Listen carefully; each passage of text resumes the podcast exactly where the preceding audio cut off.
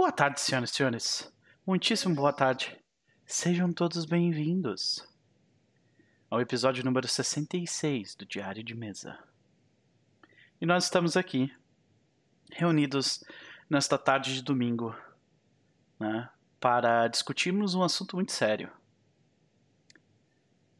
Nós temos um imbróglio administrativo entre nós, Terra dos Vudos. Cass. O passe Cara, do jogador João Zeigler. não, é, é assim, é- é, nosso projeto ele tem um cronograma, né? E a gente esperou o quanto deu aí. Infelizmente, a gente vai ter que recuar aí com, esse, com essa proposta. Sei, né? Paciência. Fica aí pra próxima. Compreendo. Compreendo. É, eu digo que eu, eu sinto muito pelo por João Zeigler, pelo, pela, pela desistência do Terra dos Mundos ah, em, em em pegar o, o passe deles, né? O passe dele. Mas não vou mentir que eu gostei. É, eu assinei contratos. Contratos foram quebrados, então haverá. Meus advogados vão entrar em contato. Não tem problema, não se preocupe com isso. Terra dos. Mundos, vocês vão receber uma carta dos meus advogados. Foi, foi o que eu disse, né? É- é esperando a, a garota bonita, né? Mas tem outras garotas bonitas aí no, no, no mundo. Literalmente recebeu um A Fila Anda do Cass. tá ligado? Faz parte. faz parte. Caraca. Bom, ah, sejam bem-vindos, senhoras e senhores. Nós temos uma galera do chat aí. Nós temos Raul, o advogado do Zagler, que vai, pelo, jeito, vai ter bastante. Vai ter bastante ação aí pela frente na vida dele. Ah, João Alfred está conosco, o querido Marcelo Guaxinim, de, falando sobre a minha camisa de gola. Velho, essa camisa aqui é super confortável. Eu não tenho problema de ter gola na minha camisa. Então, é isso aí. Ah, nós temos também ah, o querido Raonel, o Klaus, que recentemente fez a maratona da Serpente de Duas Cabeças, mais 160 horas assistidas por esse homem, rapaz. Comentando diversos dos episódios. Então, muito obrigado, Klaus. Seja bem-vindo. Augustelo, seja bem-vindo também. Estamos aí, mais um domingo, senhoras e senhores, para discutirmos os bastidores do hobby RPGístico. E hoje pelas próprias palavras de Cass, nós temos três assuntos extremamente pedantes para discutir. Mas antes de nós começarmos a nossa discussão, me babei todo aqui. Antes da gente começar a nossa discussão, eu quero saber como os nossos amigos estão, na verdade. Faz um tempo, fazem duas semanas. Cass, como vai o senhor? Cara, vou bem, vou bem. Estou numa semana de férias, então aproveitarei para descansar. Mentira, vou produzir um monte de coisa pro Terra dos Mundos. É isso que a gente faz com as férias. Boa. Que eu tô cheio de episódio para editar aí que tava acumulado. Mas é isso. Só de não ter que acordar cedo já é uma vitória. Mas eu tô bem tirando esse calor chato que está chegando aqui. Verdade, verdade. Aqui a gente tá em 30 graus também, mas tá ensolarado, seco. Tempo então não tá tão quente assim. Targinha acabou de acordar. Raul comentou da minha barba que tá maravilhosa. Muito obrigado, muito obrigado. Eu apenas não aparei ela. Porque. Eu apenas deixei a natureza fazer o que ela faz. Exatamente. Então, na- basicamente, a gente. Durante novembro eu não vou, não vou fazer a- ou aparar a barba por causa do. Do, ah, do mês do, da saúde dos homens. Né? E é isso que eu vou fazer. E daí em dezembro, quando ela tiver tipo assim, aí eu tiro. Eu Eu aparo. pensei que era tipo um projeto de Papai Noel, um bagulho assim. Não, entendeu? não, não. Eu só. Naive de Natal do Noper, eu quero ver isso, Noper de Papai Noel. Caralho, Já confirmado, confirmaram no diário de Olha só! ai, ai, ai. Né, férias. foda, férias. Eu, eu tô na contagem regressiva. Faltam quatro semanas para as minhas férias começarem. Tardinha também está na contagem regressiva, né, Tarja? E nós temos Starostar no chat. Boa noite. Boa tarde, aliás. Boa tarde, boa Boa tarde. tarde. É, eu entrei agora uma semaninha, né? De banco de horas. Uhum. Eu trabalhei enquanto eu estava com meu contrato suspenso, veja só você. E aí depois no, no final de ano pego mais duas semanas também. Então vai dar pra descansar. Tá, já tá me olhando de canto de olho, tipo sério que tu vai fazer isso agora? Eu tava ali dormindo e tu vai ficar conversando, saca? Tipo, pois é. De qualquer forma, não vai rolar cosplay de Papai Noel. Era fake news do Ziegler, tá? Já tô jogando água nisso aí porque eu não pretendo fazer lives. Assim que terminar Serpente Duas Cabeças, eu vou entrar em férias. E eu só vou voltar Mas no vai ano que terminar vem. esse ano ainda? Vai. Quantas, quantas sessões ainda? Eu acho que vai mais umas quatro. Caramba! Mais É umas pouco, quatro né? sessões. Porque a- a- entre a parte 8, que é onde a gente tá, e a parte 9, não vai ter downtime. É direto. né? Hum, E a parte 9 é um, é um grande dungeon crawl, saca? pode Então ela é mais curta que o normal. O então acho que- falou Papai Nopel. Pode crer, pode crer. De qualquer forma, é isso aí, senhoras e senhores. Uh, sempre um prazer te ter aqui de novo, Cas. E aí, cara, o que, que tu anda lendo, vendo ou ouvindo? Cara, lendo eu não ando nada. É pouco tempo aí disponível. Pouco tempo não, prioridades, né? Eu ando assistindo muito. Muito The Office. Eu me rendi É a The muito Office, bom, né, na quinta temporada, É tô, tô muito bom. curtindo. É, estou me identificando com algumas coisas. Já, já, é já, já sentiu aquela. Quase chorou por causa dessa porra dessa série? Hum, não, mas só que tem, tem umas partes que dão um aperto no, no coração, tá ligado? Uhum, uhum. É, e tem umas partes que você fala, caralho, meu, trabalho num lugar tão bosta, porque é tão parecido com isso. Sim, pode crer. The Office Mas- é literalmente genial. Literalmente genial. É, cara, eu, eu, eu tô gostando bastante, assim. Eu, todo mundo tava falando, acho que depois da sétima temporada, É, para na sétima. é, fala que o, que o negócio fica muito ruim e tal. Assim, como é a primeira vez que tu tá assistindo, assiste tudo. Só que esse tipo de série é aquela série que tu revisita depois de um- alguns anos, saca? É, todo mundo falou isso. Eu não sou muito de reassistir série. Cara, eu Hum. nunca fiz isso, reassistir série. A única série até hoje que eu reassisti foi The Office. tá Eu também, eu também. Eu fiz poucas vezes, assim, mas eu não sou muito. E tô, além de The Office, eu comecei a jogar Homem-Aranha, o novo, né? Ainda pro PlayStation 4, porque eu ainda não estou rico para ficar sair comprando PlayStation 5. E tô gostando bastante. É, é isso que eu estou fazendo além de jogar RPG e editar vídeos de RPG e falar sobre RPG. Pode crer. Vivendo e respirando RPG ultimamente. Sim. Ah, eu sou obrigado a dizer o mesmo, né, cara? Porque essa semana foi a última semana da, da minha participação do, no, no ah, RPG Jam 2020. Eu terminei de, de, de dar as notas para 63 jogos. Aí, que- coragem. Que, cara, e foi, tipo, foi. Foi menos trabalhoso do que eu pensei que ia ser, mas foi trabalhoso pra caralho, tá ligado?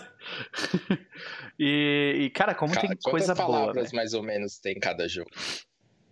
É, o máximo é duas mil, eu acho, se eu não me engano. Então ali tava uma média de oito páginas por, por, por jogo, saca? Alguns, claro, faziam mais que isso, só que daí as páginas eram menores, a letra era tipo mais garrafal. Mas era tipo isso, umas oito páginas por jogo. São 63 jogos vezes oito páginas. Aí tu calcula aí. Viu, Zagler? Você vai ter escrito menos. Pra, Eu- eu-. Eu botei, eu acho que o, o mínimo de palavras era duas mil. Eu cheguei, tipo, com duas mil chorando ali. Eu tive que dar um gás ali pra, pra botar mais coisa. Ah. Será que o jogo do, do Zagler você avaliou bem? Não, não sabemos. Eu tenho, eu suspeito qual seja o jogo, e se é o jogo que eu tô pensando, tem uma nota relativamente boa. Relativamente. É isso que eu gosto de ouvir. É porque eu não posso dizer a nota antes, né? Então. Está acima de 5, vamos dizer isso, tá? Uau. Melhorou pra Bom, caralho. está né? acima de zero a sua É. nota. É. Espero que você esteja incentivado por isso. não, e ele e, e, dentro das regras ele também não pode dizer que jogo que é, porque é tipo é cego, né, negócio, uhum. então. Mas eu tenho a suspeita. Mas de qualquer forma, né? Coisa de professor, pior. Uh, o, o, o Augustelos ele comentou no chat que primeiro o Caio sumiu e depois a Isa. Então, o Caio tá trocando de trabalho, Augustelos, por isso que ele está ausente. Ele tá numa, numa transição aí de trampo e, e ele, por causa disso, ele perdeu o laptop que ele usava para fazer, para participar das lives. Que o laptop que ele usava era do trabalho. E a Isa, ela tá para chegar aí daqui a pouco, teoricamente. então. Ela está resolvendo um probleminha. Uhum, é isso aí. Então, de qualquer forma, mas tá falando do Caio com C ou do Caio com K? Começou essa putaria. eu não aguento mais os hashtags doida. Cada, cada live que eu faço é uma hashtag doida que surge. Pois é, de qualquer forma, um prazer te ter aqui, Caio. Zagler, como vai, senhor? que otário. Eu vou muito bem, eu vou muito bem. Eu estou me divertindo muito com, com as nossas mesas de terça-feira do Ironshorn, mesmo que esteja causando tanta, tanto problema aí, né, no mundo RPGístico. E... Mas eu tô bem. E você, Nopre, como você tá? Cara, eu tô, eu tô bem, tô bem. Uh, guardadas as devidas proporções de pandemia e fim de ano de professor, né? Uh, poderia estar bem pior do que eu estou. Estou feliz por estar na posição que eu estou, vamos dizer assim. Né? É, mas estou na contagem regressiva. Faltam quatro semanas para a semana acabar, para o ano letivo acabar, e eu estou e eu não tô escondendo dos meus alunos. Eu tô assim, ó, contagem regressiva, pessoal. Vamos lá, quatro semanas, tá ligado? A galera fica meio puta, né? Eu, no, no, trabalho, quando eu tô sair de férias, eu entro num site que você coloca uma contagem uhum. regressiva. Uhum. E aí eu mando o link pra um monte de gente, tá ligado? Os caras ficam, nossa. É, é, eu estou ansioso para minhas férias. Boa tarde, Nosferato. Nós temos Irson aí também conosco, dizendo que está ignorando as as pautas dele mesmo. Não entendi o porquê, mas ok. Começou o Battle Royale pelo passe do Z. Ah, tá, acho que é isso que ele tá falando. Beleza. Não, não. não? Isso, esse assunto já foi finalizado. Já, já foi. Começamos com a desistência do Teatro dos Mundos pelo passe do Ziegler. Eu sinto muito pelo Ziegler, mas ah, estou feliz igual. De qualquer forma. de qualquer forma. E aí, Zé? O que, que tu anda lendo, vendo, ouvindo? Que tu é... gostaria de recomendar?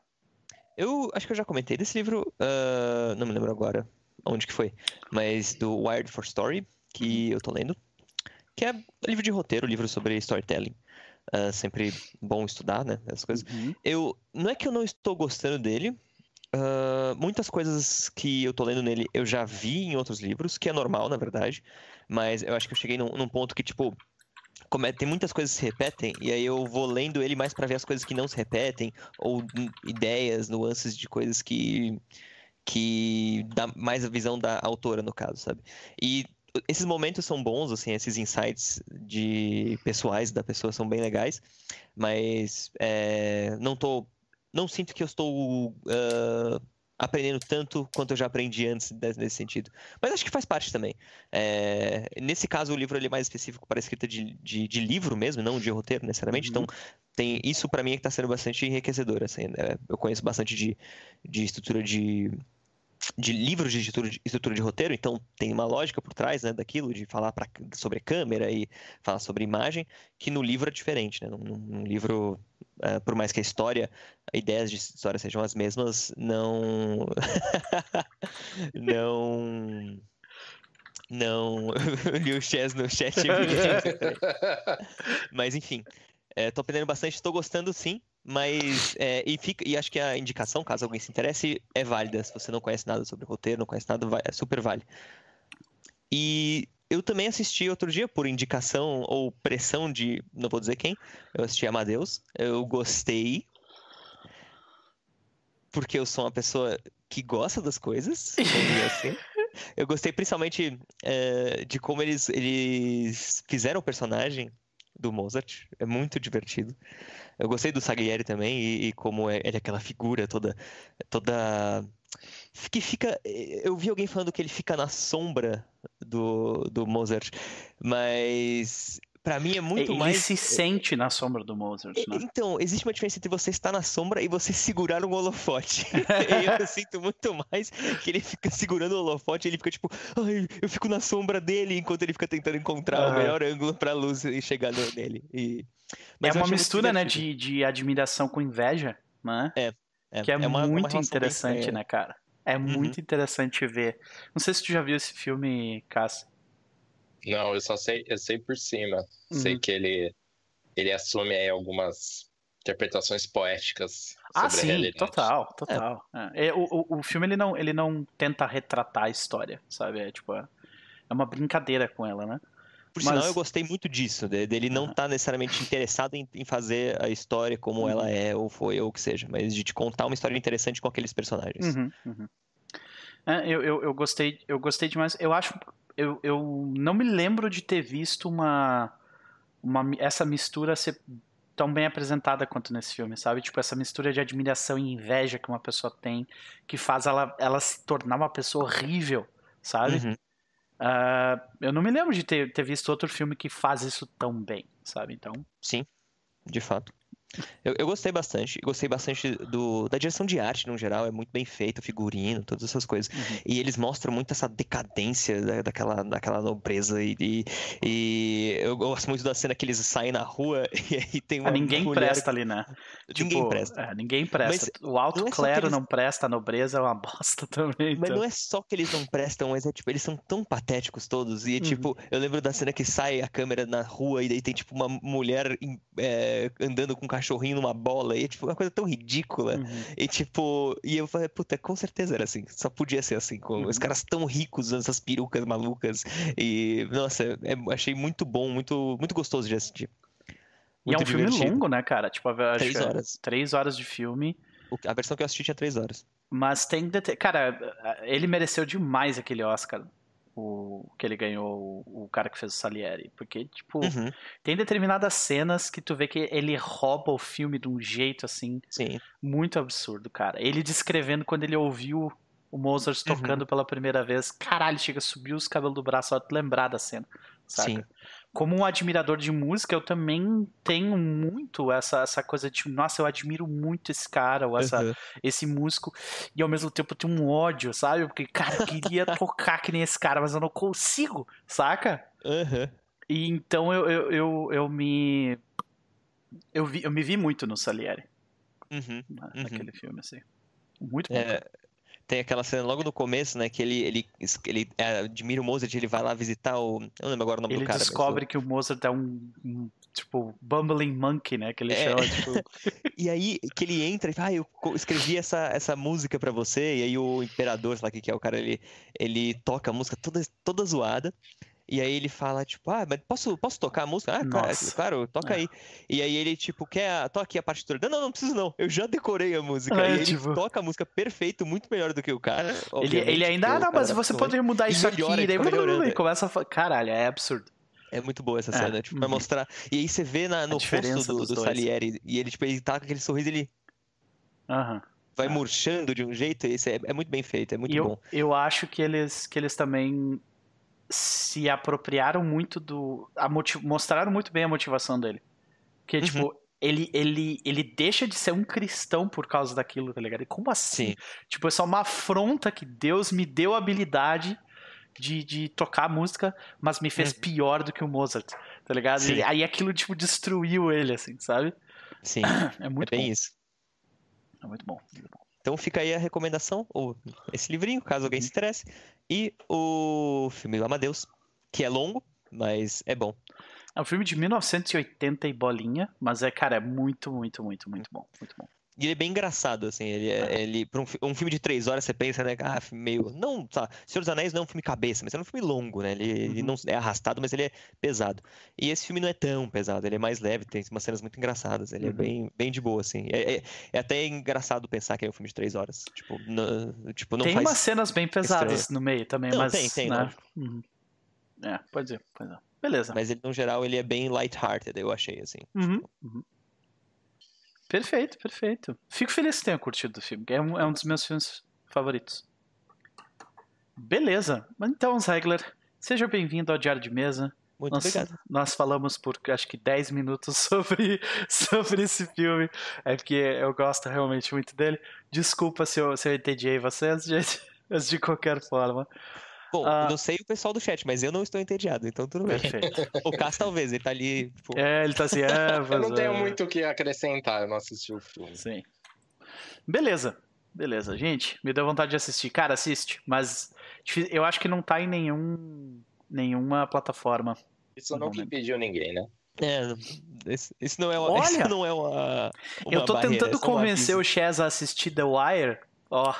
E a desculpa que ele usa é não tá nas plataformas que eu tenho, tá ligado? Então. é. Cada um usa a desculpa que tem. É, pois, é né? pois é, pois é. Bom, beleza. Uh, vamos pro nosso primeiro assunto, então, que vai ser trazido pelo querido Cass. E aí? já começou comigo aqui, então. É que, diferentemente dos três turnos, a gente não obriga os convidados a começar. Né? Ah, tá. tá bom. Mas é, a gente vai começar aqui uma sessão de assuntos pedantes, Isso. então nos perdoe. Mas eu gosto de, de, de, comentar como eu cheguei na escolha de certos assuntos e tal. E eu fui assistindo um vídeo do Nautilus, que é um canal no YouTube de games, mas ele tem uma abordagem mais sobre jogos indies, às vezes uma abordagem filosófica sobre alguns temas, e esse é um, um, um deles, né? É um vídeo, esqueci o nome dele, mas vou falar o link aqui para vocês. É um vídeo onde o Henrique, o autor, ele relaciona os jogos de videogame com a prática de arte marcial. E ele, ele em determinado momento, para exemplificar alguns pontos, ele fala da experiência dele com Counter-Strike e como aprender a estudar o jogo foi abrindo um leque de aspectos e, e que ele não via antes, que ele nem sabia que existia, e, e, permitiu que ele aproveitasse o jogo de outra maneira. E eu já senti isso em vários jogos, que eu já joguei, digamos assim, além do casual, né? Por exemplo, eu joguei por um bom tempo Street Fighter, é, alguns passos além do casual de estudar e tal. Então, a primeira vez que eu vi um, um Evolution com esses outros olhos era outro jogo, sabe? Era, tipo, via coisas que antes eu não, não entendia. E aí eu via algumas pessoas falando sobre, ah, mas fulano só faz isso. Eu falo, cara, você não tá entendendo a, genial, a genialidade do, da linha que o Daigo faz, do gameplay do Daigo, por que, que ele faz isso, e como é genial e tal.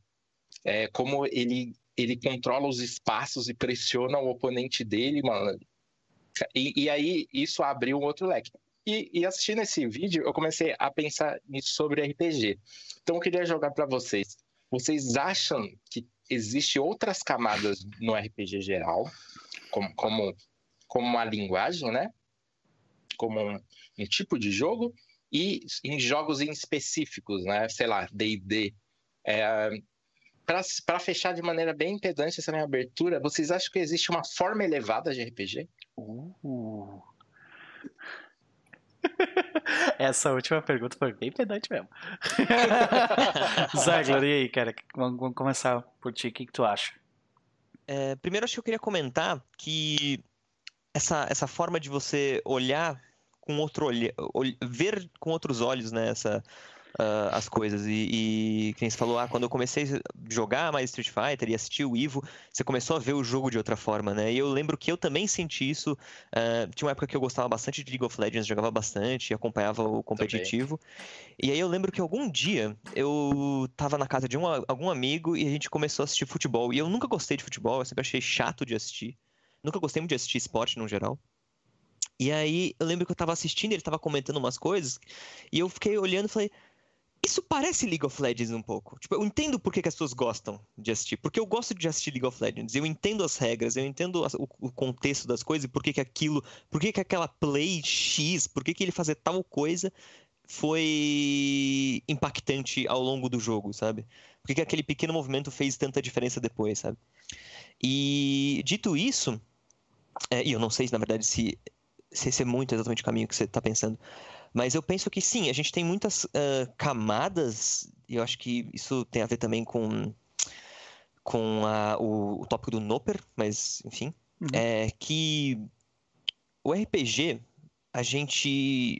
eu Não vou dizer que a gente esquece, mas que o RPG ele tem uma camada muito interessante em termos de, de, de interação com ele. Que é, se você assiste um filme, você está assistindo o filme. Ele às vezes quebra a quarta parede, mas muitas vezes ele fica ali, restrito àquele espaço da tela.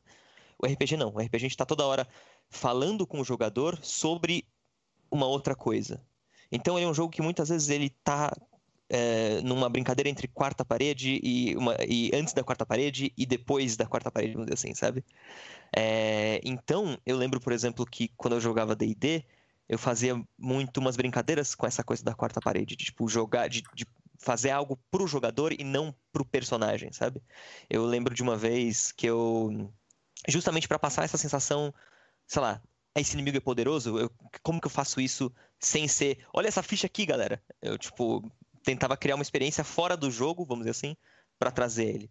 Por exemplo, eu lembro que a primeira vez que, eu, que eles lutaram com o dragão, meu grupo de D&D lutou com o dragão, é, eu lembro que eu virei para eles e falei assim, ah, a gente jogava presencial, né? Eu virei para eles e falei, ah, ele vai lá e solta um bafo de fogo em vocês. Me empresta aqui 5 uh, D8 que eu preciso. E aí todo mundo pegou os D8, que a gente fazia isso, né? Cada um tinha um D8, deu um D8. Aí eu fui lá e rolei, plá. Ah, beleza, deu 14. Aí eu falei, eu vi, apontei pra um cara e falei assim, guarda aí, 14. Aí eu peguei de novo os D8 e rolei, porque o negócio era 10 D8 de dano. E daí na hora que eu fiz isso, eles falaram, puta merda, é 10 D8 de dano, não é 5. Por que você não pediu os D8? Justamente para criar um pouco dessa tensão de tipo, guarda esse dano, que eu vou rolar de novo essa merda, sabe? E de tipo, é, dar um pouco dessa grandiosidade. Então, tô dizendo isso por quê? Porque eu acho que sim, existem camadas e muitas vezes a gente se foca. Ah, tarja. E muitas vezes a gente se foca muito na, na camada apenas do, do jogo, né? De tipo, deixa eu descrever essa cena de um jeito mais tenso, deixa eu botar uma música, deixa eu não sei o quê. E às vezes é só tipo, então, deixa eu rolar um dado aqui. Ah, beleza, aqui. Deixa eu colocar ele agora no meio do tabuleiro. E vocês não sabem o que é. E você cria uma tensão na hora, sabe? Uhum. Não sei se vocês concordam, mas enfim. Passo pro Noper agora. O, ok. O que ele tem pra dizer. Uh, vou responder de forma mais direta. Eu acredito que existam camadas na experiência RPGística, sim. Né? Uh, eu vejo isso muito pela minha experiência, como ela foi. Né? Eu comecei, eu me senti atraído por RPG, porque tipo, eu olhei o livro e eu achei as imagens legais. E aquilo foi tipo, nossa, que, que massa, eu posso fazer isso aqui, saca? Que legal. Eu não tinha preocupação nenhuma com uh, a história em si, ou, ou sobre, sobre o que, que o jogo ia ser, sobre temática, sobre clima, sobre o que, que isso representa, tipo, pra Camarilha ou pro Sabá, ou coisa assim, sabe? Questões políticas internas de, de, uh, de lore de vampiro e tal, porque Vampiro foi meu primeiro jogo. Não, começou por nossa, legal essa imagem aqui, eu posso fazer isso? E eu acho que essa foi a minha primeira experiência RPGística. Eu, tipo, era uma brincadeira com eu posso ser isso, sabe? E com o passar do tempo, eu fui aprendendo e, e descobrindo que o jogo era muito mais que aquilo, né? Ou melhor, ele poderia ser muito mais que aquilo. Saca?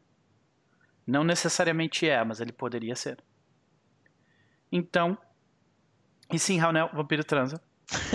de qualquer forma, de qualquer forma começou assim, sabe? E aí depois eu já fui pra, tipo, pra parte mais de clãs, o que, que um clã acha do outro, e brincando com esses estereótipos. Aí depois eu fui pra a batalha entre as facções, Camarilha Sabada, e depois eu fui pra, tipo, lidar com a cosmologia de vampiro, com a cosmologia de lobisomem e abrindo ainda mais o jogo para chegar num ponto que é onde eu tô hoje, que é tipo, eu tô muito mais interessado em usar esses elementos para contar uma uma para falar sobre algo do que apenas entendeu? Tipo, apenas apenas brincar com esses elementos, sabe?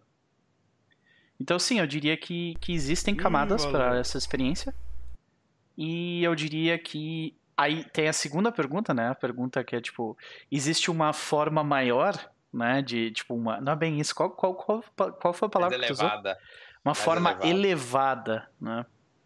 Isso é bem mais difícil de responder, né? Porque daí a gente teria que a gente teria que considerar que tipo existem formas melhores e formas piores de se jogar RPG, que eu acho que existem. Sabe? Mas elas são muito mais pessoais do que gerais, saca? Para mim, existe uma forma melhor de se jogar RPG. Saca? É, é, essa, essa foi mais uma provocação do que qualquer Uhum. outra coisa. Mas é, eu queria mesmo falar dessa questão das, das camadas, né? Porque Hum. que nem vocês citaram aí do jogo. O que te atraiu no jogo foi ah, uma imagem, e a partir daquilo você começou a jogar, e você não se preocupava, imagina, com regra, ou Hum. se o sistema de regra é, entregava aquilo que ele prometia, a proposta do cenário. São coisas que hoje eu acho que a gente se preocupa, sabe? E à medida que você foi aprendendo a jogar e jogando e conhecendo novos jogos e se aprofundando nos jogos que você gostava, você foi entendendo mais eles. Era, é sobre mais ou menos isso que eu quero falar, de como você se aprofundar, você aprender e refletir sobre os jogos, modifica a, a sua experiência a partir da sua percepção. É, no sentido de, olha, eu estou vendo um elemento que antes eu não via, ele é totalmente novo e eu redescobri talvez o mesmo jogo. E ele não está fazendo nada de diferente. É, é, muito sobre o que eu enxergo nele. Eu Uhum. lembro uma vez que, que no que a gente estava discutindo de sobre um, é, sobre stream, né? Sobre a percepção do público, que um, um determinado jogador ele estava seguindo uma linha é, de gameplay, de RP, e, e a gente estava vendo aquilo como ele estava monopolizando o jogo e aquilo era prejudicial para a experiência de todos os outros jogadores. Ele, ele roubava o spotlight a, a todo momento, mas como o público não conseguia, ah, o público no geral, né? O público no geral não percebia isso e como ele curtia demais aquele aquele jogador fazendo aquilo, achava ele, ele recebia vários comentários e tal e a gente, cara, não, tá ligado? Esse cara, ele o que ele tá fazendo é ruim para a experiência geral do jogo, mas o público, por outro lado, tá amando. E, e, e, aí a gente entra nessa dicotomia, porque ao mesmo tempo que a gente está jogando um jogo e a gente quer uma boa experiência de jogo mesmo na stream, a gente ainda assim está construindo um conteúdo de entretenimento. Então, o que, que vale? E, e são, são coisas que, que à, medida que você vai se aprofundando no RPG e, e também na mídia de stream de RPG, você vai enxergando que outras pessoas talvez não enxerguem. É meio nesse âmbito. Uhum. E não sei, vocês conseguem citar algum exemplo é, na experiência de vocês de coisas que vocês começaram a enxergar no jogo e isso modificou a experiência? Zagler? Eu ia falar pra você começar, é... eu tô Eu posso- pensando ainda. eu Porque vou- na- eu tinha eu- entendido o tema um pouco diferente, e agora Uhum. eu entendi melhor. Ok. Eu vou, eu vou começar ah, lendo uma mensagem que o Chess postou no chat ali. E aí, Uhum. Chess, boa tarde. o, respondendo Cass, qualquer coisa tem camadas e qualquer coisa tem um estado elevado de apreciação. Quanto mais você conhece sobre qualquer coisa, mais você é capaz de apreciar as nuances possíveis dentro dessa coisa. Exemplos. Se eu não sou músico, Dream Theater é chato. Se eu sou músico, eu sou capaz de apreciar uma camada que um leigo não vê tem a ver até com vocabulário. Eu acho que todo mundo que assistiu Masterchef, por exemplo, passa a pensar comida com camadas a mais. Vale para RPG. Sim, vale para RPG. Mas eh, eu acho que tem, tem um detalhe extra aí. Eu acho que dentro da, da, da experiência RPGística é, é quase. é, tem um detalhe extra aí que, que dentro da, RP da experiência de jogar RPG é como se, por exemplo, tu, tu passou anos e anos comendo a comida de um chefe foda. E, e daí tu fica assim, nossa, que maravilha, né? Comida é tão bom. E daí tu vai comer a comida de uma pessoa que não é um chefe, é só uma pessoa que cozinha e tipo, ah, eu quero cozinhar pra ti. E não é tão bom. Ou pode não ser tão bom. E aí, o que, que tu faz com isso? Né? Tipo. É, é, é uma, é uma parada um pouco difícil nesse sentido, porque, na minha opinião, é, acaba gerando uma situação onde a pessoa vai, vai ter que encontrar outros que apreciam a mesma coisa que tu. No caso da RPG, sabe? Porque senão a experiência acaba ficando ruim. E, e é esse o exemplo que eu ia dar. Uh, eu tenho um. Eu, eu, tenho um jogador dos Vezes do Oeste, o, o, o Vitor Juan, que a gente, por diversas vezes, a gente conversava sobre algumas coisas que estavam acontecendo dentro do jogo. E ele, ele sempre voltava pro mesmo argumento, que era tipo assim, não, RPG para mim é diversão. E, e, e aquilo já não tava já não tava mais alinhado com o que o resto do grupo queria, tá ligado? O resto da galera queria fazer algo um pouco além daquilo, sabe? Tipo, pensar um pouco mais na história, no que, que acontece com determinadas, né, com, com determinadas decisões e, e ter discussões um pouco mais filosóficas sobre o jogo. E ele claramente não estava interessado em fazer aquilo. Ele tá errado em não querer discutir aquilo? De forma nenhuma. Ele não está errado. Tá ligado? Mas é, é, a questão ali, eu diria que é, no final das contas, que o que acaba acontecendo nesse caso é que esse tipo de jogador não vai jogar naquela mesa. Na mesa que quer aquele tipo de coisa. Então, na minha experiência, né, na minha experiência pessoal, quando, quando existe essa dicotomia de camadas, uh, de, de, de compreensão até, inevitavelmente as pessoas acabam se separando, sabe?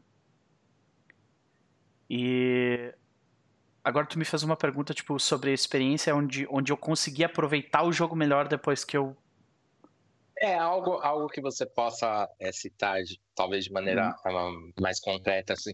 Olha, isso eu não, não conhecia e a partir do momento que eu passei a conhecer, a ver o jogo dessa maneira, ele mudou para mim. Acho que depois que eu li e joguei e narrei Apocalypse World, onde eu é, depois que eu li aquela, especialmente aquela parte dos princípios de narrador, aquilo me fez ter uma apreciação muito maior sobre o input dos jogadores, tipo na narrativa, sabe? Antes eu era bem, eu segurava muito mais a rédea, sabe? Eu falava muito mais. Eu impunha basicamente o que eu tinha dentro da minha cabeça muito mais. E a partir do momento onde eu tive aquela experiência com Apocalypse World, eu, acho que aquilo mudou drasticamente a forma como eu via o jogo. E mais recentemente jogando Iron Sworn, eu cheguei até a comentar que eu acho que esse jogo me estragou, assim, sabe? Porque. Olha o Pedro aí, até pediu hidratação. Porque, Opa, cara, tipo, eu, eu, eu fico. Eu, eu paro pra pensar. Eu paro pra pensar sobre. Uh, o quão bom o quão bom foi aquele jogo e não tinha uma figura tipo dominante por sobre ou mais responsável que o resto, sabe? E, e, quase que me dá vontade de jogar outros jogos desse jeito, só que eu sei que não dá. Saca? Então aí a gente fica numa. É quase frustrante. Iron Sword me deixou frustrado. Não Tomara. por causa de Iron Sword, mas por causa do resto, né? Exatamente. E isso, é, eu acho que tem a ver com um pouco do, do meu tema, isso. Uh, mas que. Você começa a olhar o RPG de formas diferentes também, eu acho. Tipo, as camadas do RPG, você, você começa. Pelo menos a minha percepção foi essa. Tipo, ah, isso aqui é RPG, eu jogo RPG e me divirto, vamos supor. E aí, de repente, eu comecei a ver o sistema com camadas. De, tipo, ah, eu posso fazer isso, eu posso buildar o meu personagem, eu posso criar uma história para ele com mais complexa e atrelar isso mecanicamente a ele. Tipo, ah, ele tem mais tanto de, de enganação, por quê? Porque no passado dele alguma coisa aconteceu. E aí, nisso, eu jogo uh, pensando sobre esse personagem. E aí, nisso, eu, particularmente, uh, jogando outros sistemas, fui encontrando que essas múltiplas camadas existem em múltiplos sistemas também. Cada sistema tem as suas nuances, cada sistema tem as suas ideias e suas formas de, de, de pensar a, a, aquele hobby, aquele, aquela proposta. E quando, quando você pergunta, ah, existe uma forma elevada de jogar RPG? Eu digo, provavelmente, mas ao mesmo tempo que tem tantas formas elevadas de jogar RPG que não faz sentido a gente ficar buscando ela, talvez. Tipo, será que eu quero me tornar o mestre do D&D? Ou qualquer coisa assim? Não um mestre de D&D, mas o mestre de D&D? Ou eu quero que nem o Noper falou, de, tipo, como que eu faço isso? Como que eu jogo Iron Sworn no D&D? Você não consegue, ponto, mas você pode aplicar coisas, pensamentos, ideias, conceitos do Iron Sworn em D&D, que podem enriquecer a história, podem enriquecer a mesa, podem enriquecer o sistema, em camadas diferentes. É, é essa, esse conceito de elevado, digamos assim, né? é que carrega muito, quando a gente fala elevado, essa, esse termo carrega muita carga, né? Uhum. De ser superior e tal. E, talvez não seja a ideia, né? Seja mais de se aprofundar no hobby e de aproveitar mais as suas nuances, saca? Uh, e, e, sim, eu acho que tem, mas não necessariamente tem que ser uma busca sua. Eu acho até que provavelmente é uma consequência de você jogar e, e quanto mais você joga e quanto mais você entende e, e, e, troca ideia, né? E, e, troca experiências, você vai se aprofundando, querendo ou não. E, mas eu queria citar, né? A gente falou de exemplos. É, eu acho que, para não falar do, do, do Apocalipse Engine é, como principal, que também foi um foi transformador para a maneira que eu jogo, eu queria citar um artigo que foi quando eu, eu li quando eu estava redescobrindo o RPG lá por 2012, que foi o Sistema Importa.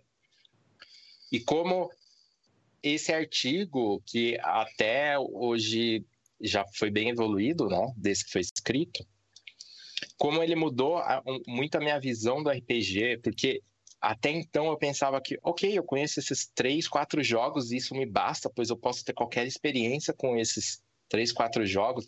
E aí quando eu li e que o cara separou, categorizou os jogos, falou, olha, cada tipo de jogo tem uma proposta, um objetivo e ele vai te entregar coisas que o outro jogo não vai te entregar.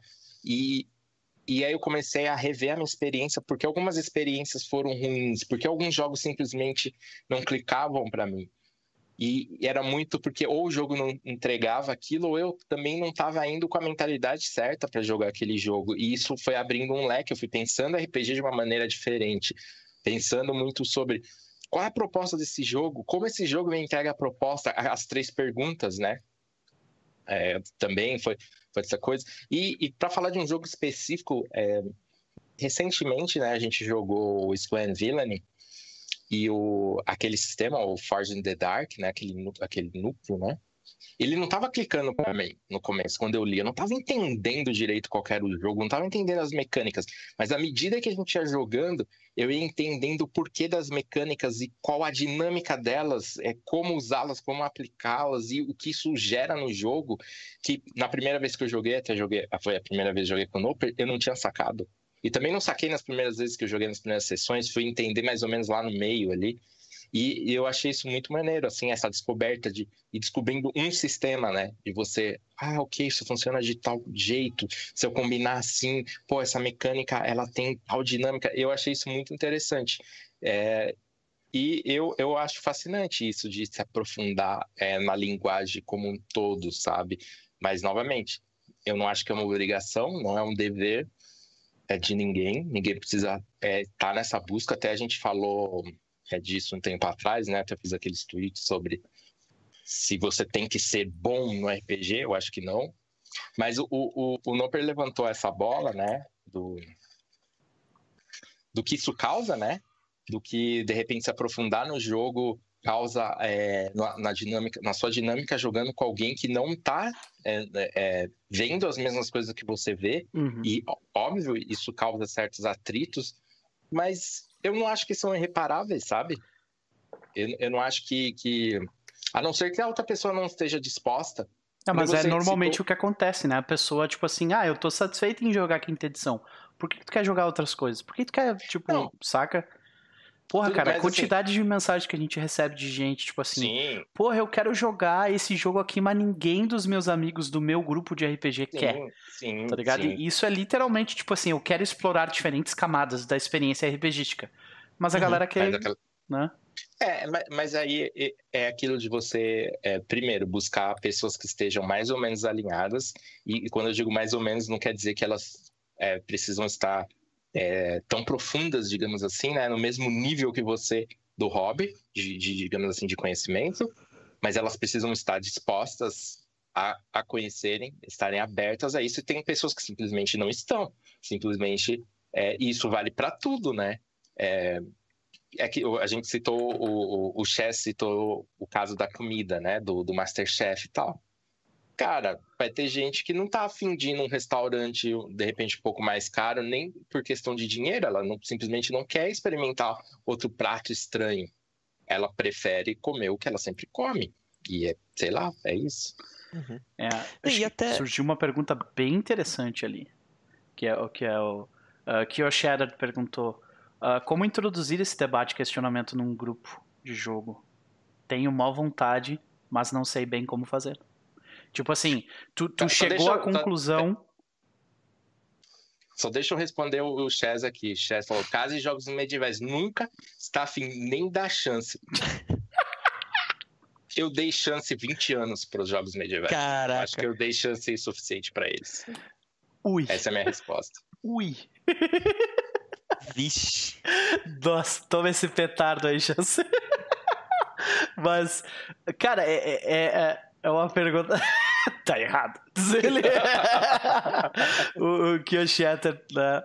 É uma pergunta difícil, cara. Tu, tipo, tu identificou que no teu grupo tu tá muito mais interessado uh, em determinadas camadas da experiência RPGística do que o teu grupo tá. E como é que tu, né?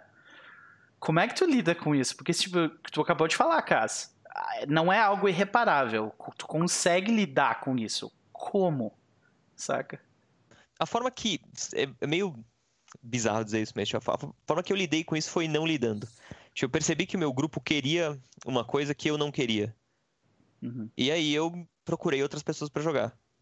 E que pessoas que estavam mais interessadas nesse lado do RPG, de tipo, buscar outros sistemas, buscar outras experiências, buscar outras ideias, outras formas de pensar o jogo, os, os jogos, ou RPG como um todo. E Olha, eu acho que o que você pode fazer, caso o pessoal se interesse, é mostrar tipo um vídeo desses do Noper, por exemplo, ou qualquer outro da internet que, que discuta coisas assim de RPG. É, mas entender que não é todo mundo que se interessa mesmo por uma pra, em pensar o hobby de uma forma mais. Sim, porra, eu vou assistir mais, três homens, né? Três homens barbados falando de, de, é, de filosofia é, RPG. Tá, sim, dois homens barbados e um homem né, sem, sem barba. Uh, falando sobre filosofia RPG por duas horas. Tu acha que eu vou gastar meu tempo assistindo isso? Tá ligado? Cara, é, é sei lá, é curioso. É meio. A gente vai dar uma resposta. Eu, pelo menos, vou dar uma resposta que é. Sei lá, não sei se é tão sensata. Mas é tudo sobre comunicação. Você tem que primeiro ver se existe essa abertura. Porque às vezes não existe. E se não existe essa abertura, talvez seja a hora de você procurar outras pessoas para jogar. Mas também pode ser uma questão de momento sabe? Porque as pessoas estão em momentos diferentes. Então, às vezes a pessoa não está na vibe hoje, talvez ela esteja daqui um, dois anos. É, sei lá. É complicado. É. Mas acho que voltando um pouco, um pouco melhor no, uh, no assunto, é, teve algum momento mais recente onde vocês exploraram uma, uma camada mais superficial da experiência RPG foi divertido para vocês? Tipo assim, chega não, esse jogo não vai ter pretensão nenhuma, a gente só vai chegar aqui e vai jogar e é isso aí, saca? Hum. Cara, eu, eu posso dizer que é, a maioria dos jogos que eu começo a jogar, eu não, eu não entro nele pensando, tipo, ah, eu quero fazer uma coisa foda, não sei o quê. Sabe? Eu, eu começo jogando sempre de forma bem despretensiosa, num primeiro momento. E aí eu vou aprofundando as coisas que eu me interesso ao longo do jogo, sabe? Mas eu tenho. Eu tô mestrando uma campanha de Scam and Villainy, e beleza, que é um sistema que é diferente do, do, normal, então ele tem propostas diferentes, já é mais aprofundado. Mas que a gente começou muito tranquilo, sabe? Muito, sabe, sem pensar muito nas coisas, meio faz aqui, faz ali, como é que é o seu personagem, me conta um pouco mais desse planeta. Foi bem raso no primeiro momento. E aos poucos foi crescendo, sabe? Não porque a gente uh, queria, mas porque a gente deu, tinha, existiu espaço e esse espaço foi ocupado. Então, eu acho que sem querer, a, eu, a gente acabou criando essa experiência um pouco mais aprofundada. mas que ela começou de uma premissa de, de casualidade, sabe? A gente não tava buscando, tipo, fazer personagens mega complexos, a gente não tava buscando nada demais. Mas naturalmente foram acontecendo essas coisas, foram se desenvolvendo, acho que pela dinâmica da mesa ou algo Uhum. assim. E daí nisso eu basicamente respondi que eu não tive, né? E, É, tipo, basicamente é aquela coisa de. ah, deixa acontecer naturalmente, né? deixa acontecer naturalmente e aco- não aconteceu. Então, assim, mas ao mesmo tempo que eu tenho uma mesa de D&D que o pessoal não liga muito pra isso. E muitas vezes é tipo, ah, como é que a gente vai fazer isso? Como a gente vai fazer isso? Ah, e se a gente só entrar e dar porrada nos caras? E geralmente funciona essa approach. E a gente, é, de fato, o sistema ele faz isso. E a proposta da mesa é essa. E, os, e e esses meus amigos querem fazer isso. Então, pra que, que eu vou ficar forçando É, mas eu vou tipo te de dizer que tem muita gente hoje, uma pessoa que começa a jogar RPG hoje, eu acho que ele tem muito mais pretensão do que uma pessoa que começava a jogar RPG lá nos anos 90. Porque os exemplos de hoje, eles são, é, por exemplo, Critical Role. Sim, isso eu concordo. Isso eu concordo. Então, aí, tipo, assim, pô, eu quero ter essa experiência, saca? Só que a pessoa que vai jogar hoje, juntar os amigos ali no fim de semana, ele não vai ter aquela experiência, sabe? Uhum. Então, mas tem uma pergunta da Reagan que eu queria que eu queria levantar aqui que eu achei interessante. Mas será que muitas vezes as pessoas não têm interesse porque, eh, por, eh, por não terem experienciado coisas diferentes? Não seria responsabilidade da pessoa que vê essas outras camadas tentar mostrar para os demais o que ela vê, que eles não veem? Existe uma responsabilidade para aqueles que veem tentar mostrar aos que não veem. Você- Bom, pessoalmente eu não gosto desse Uhum. dessa linha de tipo, ah, você tem a responsabilidade de divulgar, né, de introduzir isso a outras pessoas. Eu acho que não. Eu acho que não. É claro que tem muito a ver sobre a sua própria experiência. Então, se você está num grupo que, que, que a galera tá em outra vibe, talvez valha a pena você tentar. Mas aí é se, se, se existe essa abertura ou não. É que nem o, o, o Chess comentou ali sobre. Ah, tem gente que só joga FIFA, tem gente que só Uhum. joga CS. Beleza, tá ligado? Não tem por que, é, é, tipo, tentar forçar uma, um, um outro jogo ou uma outra experiência, uma experiência diferenciada. É, mas talvez aquele, aquelas pessoas simplesmente não sirvam mais para você jogar, saca? Mas eu acho válido você tentar, mas tem que ter uma abertura. E, de certa forma, eu acho que o grupo que só joga. é, Assim.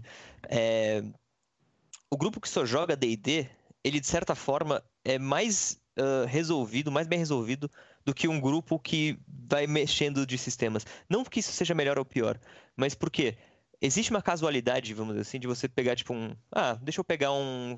Vamos jogar um outro, um outro jogo aqui. Tô com. Encontrei esse outro aqui, vamos jogar? Vamos. E a galera só aceita e vai. Tipo, pra eles tanto faz qual é o sistema. Eles só estão querendo jogar RPG. Enquanto a galera que tá, tipo, só jogando D&D, porque gosta de jogar D&D e, e, e quer buildar o personagem, quer fazer o combate, quer, quer explorar Eberron, ou quer explorar Dark Sun, ou o que seja, eles estão mais direcionados e mais envolvidos naquilo. Então não é demérito também o cara só jogar D&D. É. Faz mais sentido, nesse, se- de certa forma, o cara se focar naquilo que ele gosta.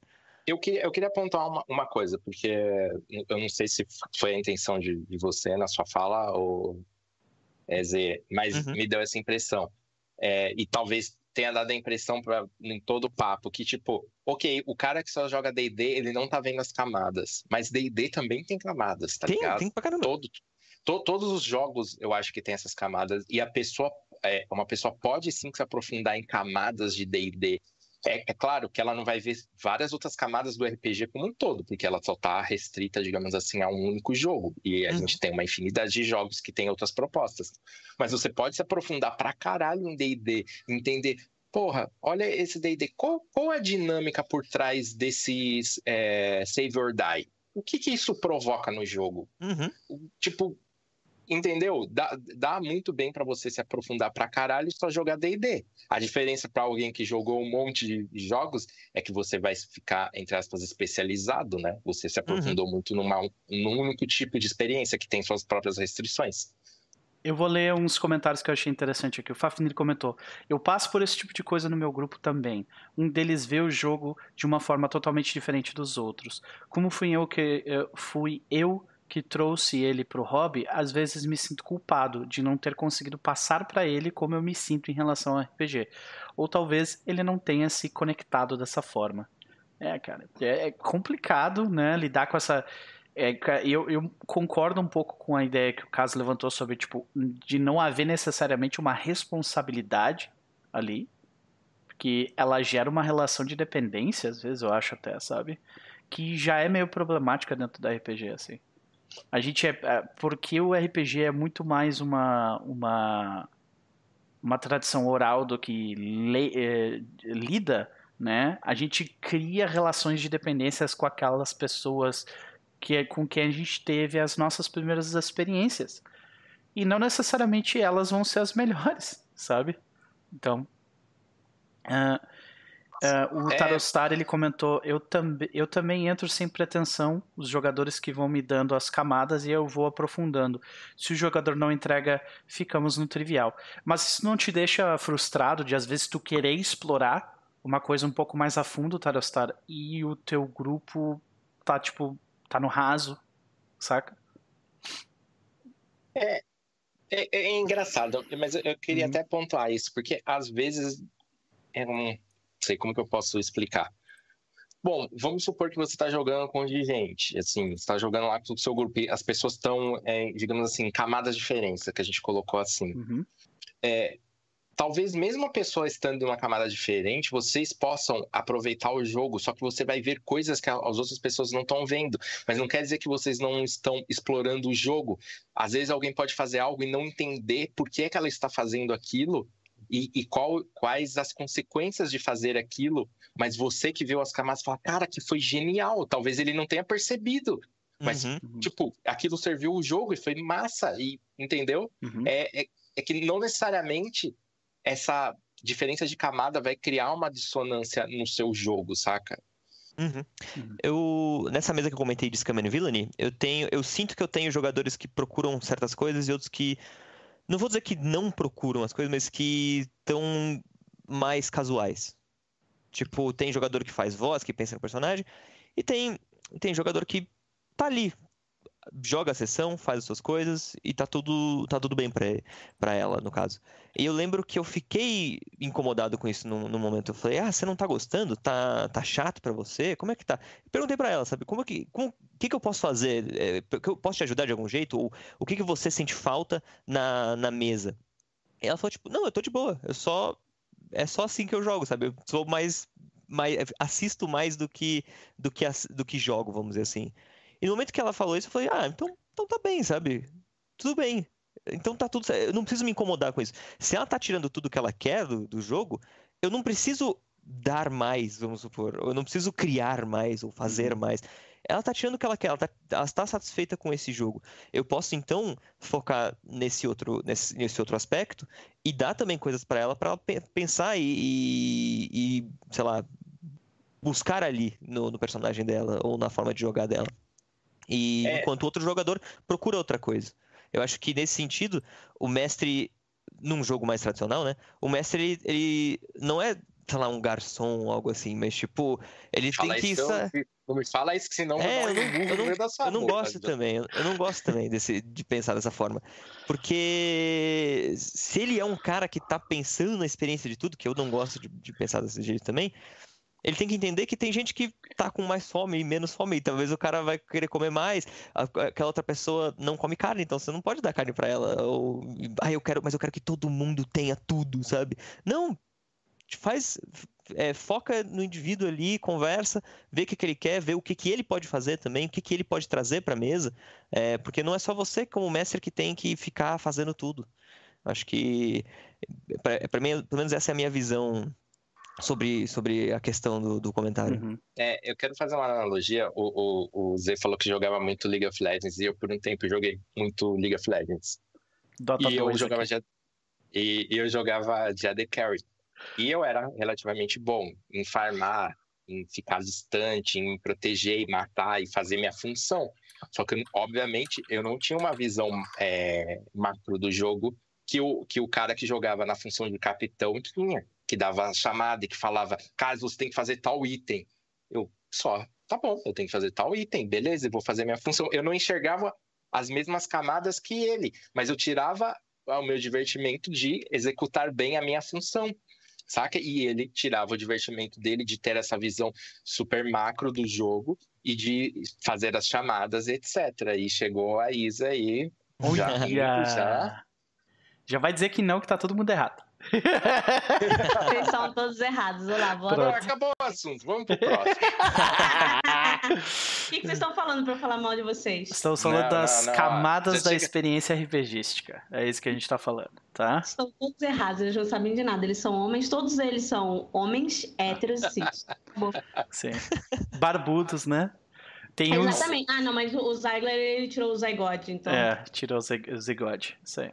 Só queria ler mais um comentário do Sansão Mike, ele falou, eu passei uh, anos sem jogar, mas o que me tem me interessado é a quantidade de sistemas novos. Lembro que conheci D&D, GURPS e no máximo Vampiro e Lobisomem. No geral, eu rodava só esses e o grupo e a galera só queria esses. Acompanhando o Noper e o Tear e os outros vi que tinham outros sistemas e fiquei louco e me interessei de novo por RPG. Acho que quanto mais sistemas diferentes, melhor. Sim. Essa diversidade sistêmica melhorou muito a coisa. Nesse sentido também eu diria, né, trouxe à tona determinadas determinadas camadas de jogo que antes eram completamente impensáveis. Tu pega um Monster Hearts da vida, é um jogo sobre relacionamentos. E tu, quando é que tu, tu, quando que tu vai conseguir explorar um jogo sobre relacionamentos no D&D? É, tu até pode conseguir. Boa sorte. tá ligado? É, é, é, eu tava pensando isso outro dia numa discussão que a gente tava tendo interna. Você pode fazer um jogo de D&D sobre tá. relacionamentos? Um Fusca te tipo, leva pro mesmo lugar que uma BMW. É, mas a, a questão é, faria diferença você usar D&D ou não usar nenhum jogo? Tipo, nenhum sistema? Não. Eu acho que faria, sim, porque não usar nenhum jogo não te atrapalharia. Que não, vai te atrapalhar. Sacanagem, né, velho? É, bom, é isso. Beleza. Eu, eu, eu encerro minha argumentação aqui. Pode que. Ah, o Chess comentou: eu não sei muito bem por que existe essa expectativa de que o grupo vai querer experimentar jogos diferentes. É, Tem... foi o que eu é. Tinha comentado. Tem gente que só joga. Ah, sim, pois é, tu comentou. Foi mal. É que o, o meu, meu chat tava lá em, lá uhum. em cima ainda. Eles não querem sair da zona de conforto. É isso aí. É isso aí. Os jogos imaginários. Existe uma diferença entre sobre o quanto cada pessoa quer se dedicar, acho que a gente falou também um pouco disso, né, a RPG, mas isso não precisa diferir no que cada um uh, quer aproveitar o momento do jogo. Acho que foi o que o Zygler chegou a comentar também, né? Outra coisa é o eu jogar, eu mestrar, quero um RPG e quero apenas aproveitar o hobby sendo propagador. É isso aí. Conta o main, Cass. Qual era o teu main no, no LoL? Cara, mudou ao longo do, do, jogo, mas eu gosto muito da Kate. Pode crer. Mas mudou. Porque o meta muda, né? Cada uhum. atualização. Aí você, puta, tem que jogar com outra The Carry pra ser eficiente. Zygler, e tu, cara, qual que era o teu main? É, eu gostava de Irelia, Diana e Jinzal. Pode crer. Pode crer. Ok. GURPS é um Fusca problemático e não te leva a lugar nenhum, diz o Bruno. As pessoas aqui jogam LOL e você acha que tem que levar em consideração a opinião de alguém que joga LOL. Eu não LOL. jogo mais. Eu não jogo hum, mais. Top laner e jungler, Chess. Mas eu, eu, eu, acho, eu acho problemático uma pessoa que acorda no meio da madrugada para trocar mensagem com uma IA ficar julgando quem joga LOL. Nossa, tudo bem, segue a vida. Tomou um... Começamos já com o esposo. Eu tô demorando pra entender do, do que, que você tá tentando me, me, me xingar. Você tá falando mal dos meus namorados, aqueles que não falam mal de mim, aqueles que me mandam mensagem de madrugada? Ah, entendi. É aqueles é, joguinhos. O ciúmes é joga. foda, né? Entendi. O ciúmes é foda. a Isa. A Isa. É, casa, que eu tive que acordar aqui três horas da manhã, porque eu só consigo falar com o meu, meu namorado às três horas da não manhã. Não é que eu só consigo falar com ele às três horas da manhã, é porque assim, o que acontece? É um jogo muito bom, diga-se de passagem. Você vai esperando uma coisa, tem outra completamente diferente. Hum? Eles têm chats, e os chats eles funcionam com, em certos horários do dia, eles vão abrindo em certos horários do dia. E aí tem alguns chats que é onde esse personagem, que é o Seven, que eu amo, que é um hacker, ele aparece E geralmente os, os chats que ele aparece são de madrugada, porque, bom, ele é um hacker. Aí você faz toda aquela associação de que a galera que trabalha com programação, principalmente com é, ethical hacking, não dorme, isso é verdade. E aí ele aparece geralmente nos chats de entre 8 e pouco, 11 e o de 3 da manhã. E o de 6 da manhã também ele aparece, não sei porquê. Aí é foda. É foda jogar Mystic Messenger. Tem que estar tá ali no pique mesmo. Eu joguei durante um mês inteiro porque eu fui zerando um atrás do outro e depois eu fiquei exausta e parei de jogar. Podem jogar aí. Pode, o pessoal, pode, pode. o, o Raonel falando do chip é exato. Não acontece mais. Esse chip acabou ontem, entendeu? Porque o Cais foi. É, a gente terminou todo esse web namoro porque o cachorro falou mal de mim. Acabou. Tá acabou. tudo acabado. Está acabado. O me chamou. É, e você foi. E você foi. Não joga, não jogue a responsabilidade em cima do Loper. Você foi. Ele não estava com uma arma apontada para sua cabeça. Acabou. Aí, Eu acho muito engraçado, cara, como sempre sobra pro Cássio, tá ligado? sempre sobra pro Cássio, É um negócio incrível. Vamos pro próximo tema? Vamos pro próximo tema. Vamos, vamos pro próximo tema. Vamos pro próximo tema. O próximo tema é trazido pelo nosso querido Zagler. E aí, Zagler? A gente tá jogando errado mesmo? É isso? Tô curioso pra esse tema aí. Eu não então, entendi. Vamos é... É, eu, eu, até escrevi uma introduçãozinha para deixar um pouco mais claro o que eu quero falar. Mas é preparar. É, eu, eu, digo isso não com aquela ideia de jogar errado, ah, a gente tem que jogar para se divertir. Não é isso que eu tô querendo dizer. É, eu quero olhar com outros olhos para essa questão de certo e errado. É, imagina que você nunca teve contato com RPG e te apresenta um sistema qualquer, independente da complexidade. A gente, vamos pegar o 5E como exemplo, que ele, é, tá fácil. Você aprende as regras e quando quer fazer alguma coisa, pega os dados, rola, e o mestre diz se você teve sucesso ou não. Então eu quero me esconder, o, pego o dado eu falo, mestre, quero me esconder. Aí você rola destreza e, furtividade, tirou X e o mestre vai falar, você consegue, você não consegue, a gente, a gente move o jogo adiante. Agora vocês mudam de campanha e migram para outro sistema. Vampiro, por exemplo. Por mais que o cenário seja único e o sistema é bem diferente, a dinâmica ainda é meio que a mesma. Você, quando você quer fazer alguma coisa, você pega os dados e rola. E então o mestre diz se você teve sucesso ou falha. Talvez tenha um sucesso parcial, dependendo de como ele mestra, ainda, e ainda assim a lógica é meio que a mesma. Você você faz, você tem a sua ficha, ela te dá parâmetros e você faz as coisas para resolve problemas, vamos dizer assim. Então, esse mesmo grupo vai então muda para um jogo como Iron Sworn, Apocalypse World, Blaze in the Dark. E de repente o jogo não roda tão bem assim. Você sente que está engessado pelas mecânicas parece que o sistema não deixa você fazer o que você quer, ou parar toda hora para ler o movimento, ou algo assim. Por quê? Né? O problema deve ser o sistema, né? Porque você jogou duas campanhas inteiras sem problemas. Você aprendeu a jogar RPG. Será mesmo? E eu digo isso porque, para mim, a forma que a gente muitas vezes pensa o RPG é tipo, ah, eu joguei RPG uma vez, duas vezes, um ano, três anos, cinco anos, campanhas diferentes. Eu sei jogar RPG. E eu acho que a gente tem que talvez mudar essa forma de pensar. Eu acho que a gente não aprende a jogar RPG jogando um RPG, ou dois RPGs, ou três RPGs. Assim como você não aprende a jogar board games. Se você jogou Zombicide, você não sabe jogar Catan. E não, não simplesmente em termos de regras, mas em termos da lógica como você pensa o jogo. E é nesse sentido que eu estou trazendo essa discussão. O que, que vocês acham? Acho que tá errado. Próximo. Tô zoando. Justo. Próximo assunto é. Desculpa. fala, Caio. O que, que você quer falar mal de mim? Vai, me interrompe. Vem. Eu vou, eu vou interagir com o tema. Desculpa aqui. É... Não concordo, cara. Eu concordo. Eu, eu, eu acho que você tem toda a razão, né? A gente, inclusive, é um, acho que isso é um dos problemas quando a gente muda de, de jogos e vai com a mentalidade do jogo antigo e aí o jogo simplesmente não roda direito, porque eles não são semelhantes o suficiente e causa toda uma estranheza. É, cada jogo é novo, mas é meio que eu ainda acho que tem algumas semelhanças que é que nem quando você entre, aprende a jogar videogame. Tem uma coisa intuitiva de você já saber jogar videogame, que onde você vai procurar as semelhanças. É tipo, ah, é, é comum que toda vez o X seja o botão que pule, então é meio que instintivo você vai testar isso, sabe? Ah, é um side scroller, você... tu sempre vai para direita.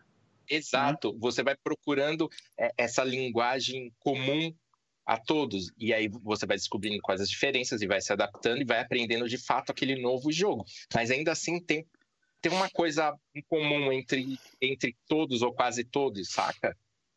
É, e eu acho que RPG é um pouco por aí essa coisa de ah, em RPG normalmente tem um mestre que, que descreve as coisas no geral e você reage com o seu personagem, e você faz vozes e você diz o que seu personagem faz. Isso é mais ou menos comum a quase todos os jogos, né? Então, uhum. mas eu acho que, que essa sua linha tá, tá completamente correta de um novo jogo, vamos tentar se desvencilhar dos, do, do jogo antigo para aceitar essas nova, essa nova dinâmica, essa nova mentalidade. Mas continue aí. Noper. Então, eu não sei se a Isa quer, quer falar antes de mim. Eu posso ceder o espaço tranquilamente, porque eu ainda estou pensando aqui. É, na verdade, eu queria entender como é que funciona essa, essa enquete. Eu queria fazer essa enquete, se você acha que sabe jogar RPG ou não. Ah, Acho que eu, ah, eu vou, eu vou fazer aqui. Vou fazer aqui. Vou fazer Show aqui. de. Então, é, eu entendi o que você está falando, é, eu concordo com o que você está falando. Eu não tenho a mesma experiência do que você citou. Eu sei que foi só um exemplo, mas eu não tenho uhum. essa experiência. É, eu acho que tem sistemas que são uma merda e que não adianta, Sim. o sistema é uma bosta e, tipo, o cara. Porque eu tenho uma opinião de que se o sistema depende do mestre para fazer o jogo jogável, então o sistema é uma merda. Né? E isso aplica a GURPS, gente. GURPS é uma bosta. Mas assim, brincadeiras à parte, eu entendo o que você está falando, eu concordo com o que você está falando, é... e eu acho que isso funciona. Quando a gente trabalha com lógica computacional, principalmente, é... tem muito disso. Você vai trocar, você vai aprender outras linguagens, né? Então você vai para o JavaScript, você vai para o Java, você vai para o Python, etc, etc existem semelhanças. Comecei a enquete, você... tá, galera? A enquete tá rolando no chat aí. Vai lá. Isso, votem. É, existem semelhanças e você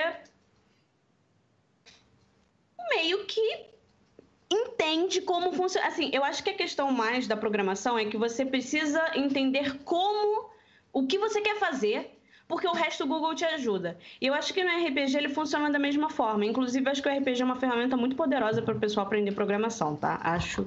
Vou aqui largar esse louco. Mas porque eu acho que você precisa entender o que, que você quer fazer. E muito o problema de muita gente é que eles estão acostumados realmente a depender das mecânicas que o sistema te oferece para ele fazer alguma coisa.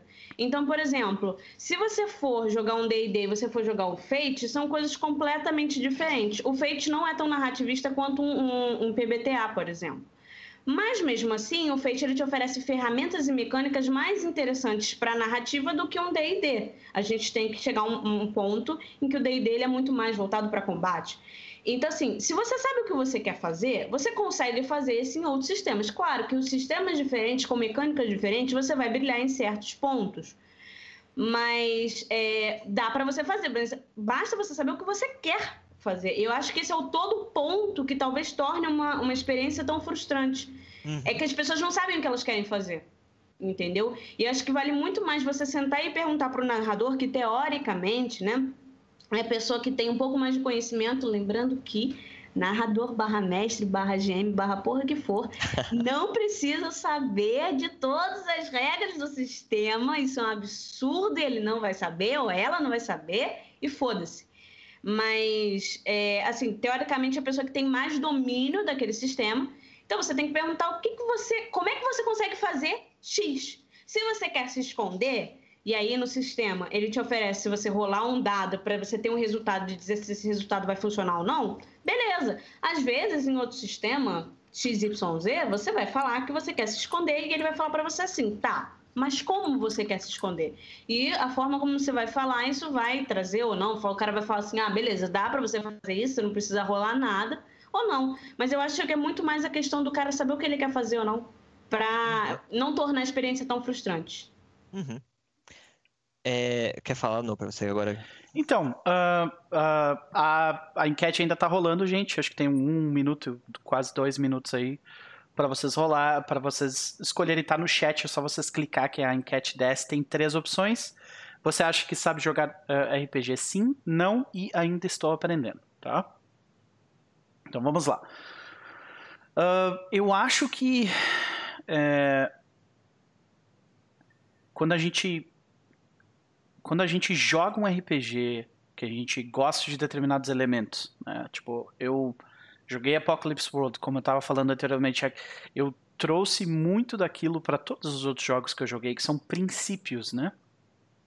Princípios de como de observância, né? princípios de que a gente tenta eh, manter vivos dentro da realidade da mesa, né?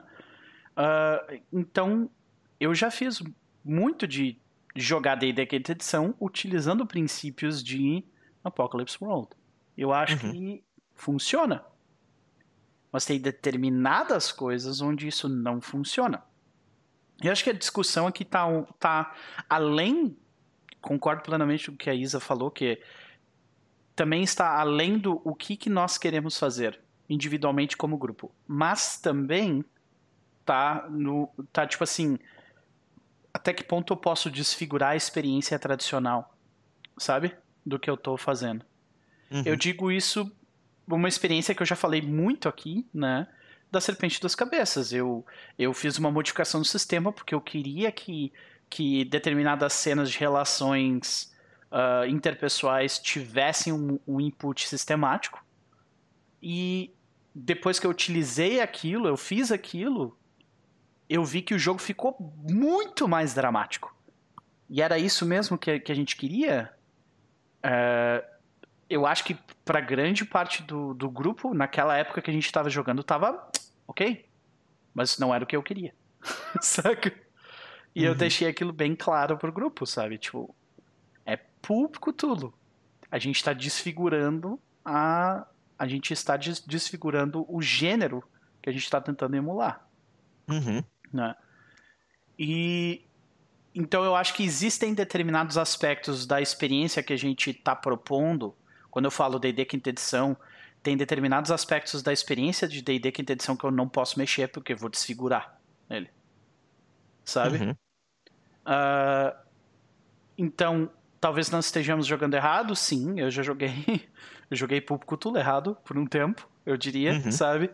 Uh, e mas eu acho que eu aprendi fazendo isso pra caramba, sabe? Eu tenho experiências positivas com jogar errado e eu tenho experiências negativas com jogar errado. E eu acho que é isso. Uhum. eu vou. Pode falar. Posso falar? É. Eu queria comentar um pouco do que a Isa disse sobre ah, o que você quer. E eu concordo em partes, mas eu acho que tem muito sobre entender qual o espaço narrativo que aquele jogo te permite agir. Porque nenhum jogo. Por mais que às vezes a gente use essa analogia, ah, no RPG você pode fazer o que você quiser, não é bem assim. Um, um, um jogo ele cobre um espaço narrativo, ele pode ser muito amplo ou muito restrito, mas ainda ele é limitado. Uma verossimilhança e... que deve ser mantida. Então, né?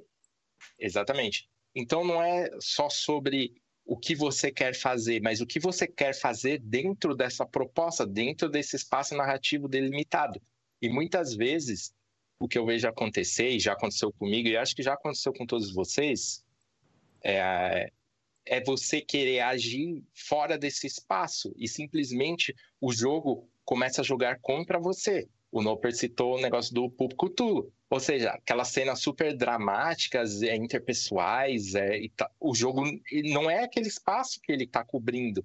Então, ele não está te ajudando em nada, e às vezes ele até está te atrapalhando, saca? E, e, e é, eu acho que é muito por esse lado, e concordo com esse levantamento. Às vezes a gente simplesmente está jogando o jogo errado.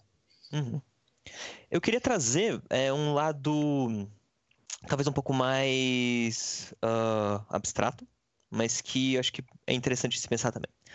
É, eu, quando eu li uh, Apocalypse Engine, acho que foi Dungeon World pela primeira vez, eu não entendi ele. Eu acho que é normal isso. Mas eu não, eu não John entendi... Wick, John Wick vai concordar contigo, Zach. mas... Ele vai te xingar, ele vai falar que o jogo é ruim. Se for. Mas eu não entendi, eu não entendi também o porquê de eu não entender. Eu tava pensando nele como um D&D. Eu tava tentando pensar, tipo, ah, o movimento é o que eu quero fazer. Eu quero, eu quero destreza, eu quero destreza, eu quero me esconder, eu vou rolar uhum. destreza mais furtividade. Eu quero me esconder, eu vou rolar é, esse negócio aqui do Dungeon World que eu não lembro agora. Quando, depois que eu, que eu entendi que a dinâmica do jogo era diferente, que a forma que, que a narração, ação e mecânica se. se. como eu posso dizer isso? Se conectavam, era uma outra lógica. Como eu falei no, na introduçãozinha, no D&D, no Vampiro, no até no Fate, você quer fazer uma coisa, você pega os dados e fala, mestre, eu quero fazer essa coisa, e você rola os dados. Vamos dizer assim. No Dungeon World, no, no Apocalypse World, não é exatamente assim. Você diz o que, que você quer fazer e você praticamente já narra o que, que acontece. O que, que tá. O que, que. Você. Se você quer se esconder, ele mesmo fala no sistema. É, se você quer fazer, faça. E você fala, eu me escondo nas sombras para me desviar dos guardas. E nisso a gente ativa um movimento a gente primeiro narra e depois o movimento é ativado, e não o contrário. Então a gente, o movimento ele não serve para dizer se você consegue ou não, mas ele diz como isso se desenvolve, como isso se desenrola. E dependendo da situação narrativa, do, do posicionamento ficcional, talvez você não role aquele movimento, você role outro. O exemplo clássico é o dragão de 16 pontos de vida. Você não ataca o dragão com a sua espada normal no nível 1. Você precisa de uma espada mágica de matadora de dragões e você precisa encontrar o ponto fraco dele. Então, quando você fala, eu ataco o dragão, o mestre não vai rolar, rola aí o seu ataque blablas. Não, você vai falar, o dragão ele é tão poderoso e as escamas dele são tão duras e whatever que a sua espada simplesmente não não corta ele. Por quê, né? Porque qual que é a diferença de entre matar um dragão no D&D e matar um dragão no Dungeon World se eles são dragões? É justamente a forma que isso se dá mecanicamente e essa dinâmica. E é isso é um pouco lado que eu tô querendo levar de tipo o quanto a gente trazer uma lógica. Eu entendo o, o, o ponto que o Chaz e que o Cass fizeram de, tipo, existem lógicas que de sistemas são parecidas, o Pathfinder, o D&D, e é por isso que eu até falei o Vampiro mais ou menos nessa linha também, porque ele não é uma lógica tão diferente de uma resolução de conflito, uma resolução de problema, ou o que seja. Mas um Apocalypse World, um Blades in the Dark, eles têm as suas diferenças também, e eles não são... A gente não pode jogar eles como a gente joga o D&D. E é nesse sentido que. E eu tô dando, usando DD quase como um, um, espantalho, né? Bateram nele, coitado. Nem fez nada para merecer isso. E. Tem que bater no DD, sim. Tem que bater no DD. Mas se a gente tenta jogar Apocalypse World, ou tenta jogar Dread, aquele jogo de, de terror com Jenga, do mesmo jeito que a gente joga o D&D, não tô nem falando de bater nas coisas, mas de, tipo, pensar do, ah, eu quero fazer isso, então vou fazer uma rolagem. Talvez a gente esteja jogando o jogo errado e ele não funciona dessa forma. A gente tem que jogar ele do jeito que ele pede para ser jogado. Uhum. E é mais nessa linha. E o que vocês acham? Gente, porque eu acho que tem coisas que a gente leva e a gente traz. A gente não, não, quando a gente muda de sistema, a gente não reseta a nossa memória e agora a gente tem uma tábula rasa de como jogar. É impossível, né? Mas que acho que estar consciente dessas mudanças e estar consciente do que, que o sistema, a forma que o sistema pensa, ajuda a gente a jogar as coisas de forma diferente. Eu acho estranho quando, sei lá, tem o mestre que fala, tipo, ah, eu nem li o sistema e mestrei mesmo assim. Eu acho isso muito engraçado, tá ligado? Muito engraçado. Tu eu pode um dizer pouco... mesmo que tu mestrou ele, se tu não é, leu ele? Eu, eu lembro que a gente recebeu um comentário uma vez no, no Três Turnos, e, e, era um tema semelhante a esse que a gente está tratando aqui. Tava falando sobre mentalidade sobre quando você mudar de jogo, você estar na mentalidade proposta por aquele jogo e que às vezes você. e, não trazer a mentalidade do jogo anterior. E aí um cara tava falando que, as, que ele costuma experimentar um monte, um monte de jogos e ele lê ele parcialmente e depois ele vai improvisando nas lacunas. E eu falei, cara, mas você de fato está experimentando aquele jogo? Saca? Se você está improvisando um monte durante o jogo, você não está experimentando o jogo de fato. Eu acho que tem muito disso. Mas assim, concordo, concordo bastante com vocês. Uhum. Beleza. Cara, a Tarja concorda com vocês. é, então, eu concordo, mas assim, eu queria aqui atacar o Chess. Chess, para com isso, mano. para com isso, cara. Desce dessa rolina. Eu concordo, assim, o que o Chess falou tem, tem, tem base, tem fundamento, tá? Mas é muito complicado você esperar que uma pessoa decore todas as regras de um sistema, cara. Assim, é, dá para fazer, dá. Assim como dá para você resolver um cubo mágico em 5 segundos. Agora, é todo mundo que consegue fazer isso? Significa que você não resolveu um cubo mágico em 5 segundos, você não pode resolver um cubo mágico, entendeu? Então, tipo assim, é, eu entendo, faz sentido, mas eu, eu discordo de que é uma coisa que deveria ser. Não. Tem que saber, assim, o básico e aí você consulta as regras depois, para situações e momentos é, que são relevantes. Não tem, existem regras que você não vai olhar, não. Imagina o cara descobrir, o cara saber todas as regras de Tagmar. Ele gravar aquela porra daquela tabela. Aquela. Me... No... Vocês já olharam para a tabela de. Nossa, eu tenho até raiva. adicionando, é um conhecimento que se acumula também, né? Você vai. Exatamente. Quanto mais você joga, ele vai se acumulando. Se você se mantém, até voltando um pouco no, no, outro comentário que eu tinha feito do outro assunto, se você está focado em jogar em um sistema só, você vai ter um entendimento melhor dele, você vai poder fazer coisas, não necessariamente diferentes, mas você vai poder fazer mais ou menos o que Explorar você quer ali. mais as regras, sim, as mecânicas do, do sistema, concordo. Uhum. E é... você ter a experiência, não só a experiência é, de jogar, mas a experiência de ter jogado bastante, né, aquele uhum. sistema, te, te, te, traz um entendimento das regras por tabela, né? Mas, exatamente, o, exatamente. O Chess falou uma coisa ali, e eu concordo bastante, é que o jogo se beneficia com o domínio da, das regras, que todos tenham esse domínio, sabe? Eu não, eu não falo ter esse domínio não é saber todas as regras. Porque, tipo, você vai pegar um jogo com Pathfinder, é praticamente impossível você decorar tudo. Assim, tipo, é muita coisa, é muita regrinha, é muita condicional e tal. Mas você, é, entre aspas, do, quando todo mundo domina o jogo, quando não tem pessoas, é, digamos assim, perdidas, né? O jogo vai ganhando, ele vai. Que nem a gente tava comentando ontem, eu e o Noper, como o domínio do capo em Iron Storm é, ajudou o jogo, pra saca? caralho. Uhum. E, tipo, todo mundo tava, assim, dominando o jogo e contribuindo e jogando o jogo. É... E, e, isso, com certeza, eleva o jogo, na minha opinião, esse domínio.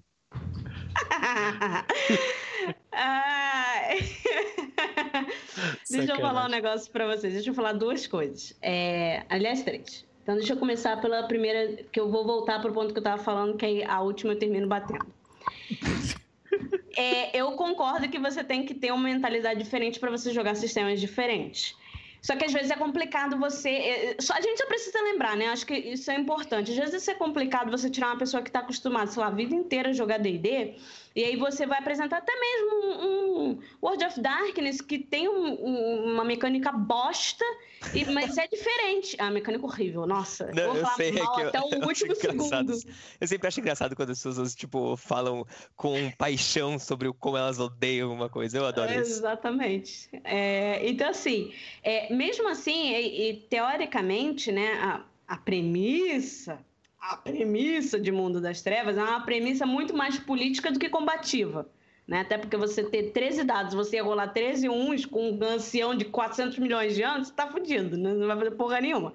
Mas, enfim, são premissas complicadas e diferentes. Então é complicado que você tire uma pessoa que está sempre naquele meio, jogue ela em outro e espere que ela já de cara consiga pegar é, o conhecimento daquele sistema. Isso às vezes até em live e demora. É, eu tive muita dificuldade com Fate. Acho que foi lá no finalzinho de Chosen Rangers que eu comecei a pegar mais ou menos como é que funcionava, mas assim, confesso que eu, eu tinha até conversado com o caso. Falei, ó, eu não tô com tempo para parar e ler o sistema. Eu vou ficar te enchendo o saco para você me explicar as regras e você me explicar o que, que eu tenho que fazer, como é que eu faço, né? É, então, assim, é, são, a gente precisa lembrar disso. O segundo ponto é que eu acho que tudo se resolve, tudo volta para a questão do que você está querendo fazer. Porque eu sei que vocês estavam comentando, tipo, ah, até o espaço narrativo, o que, que aquele sistema, o que, que aquela mecânica te permite, no, o que, que aquele espaço está te propondo.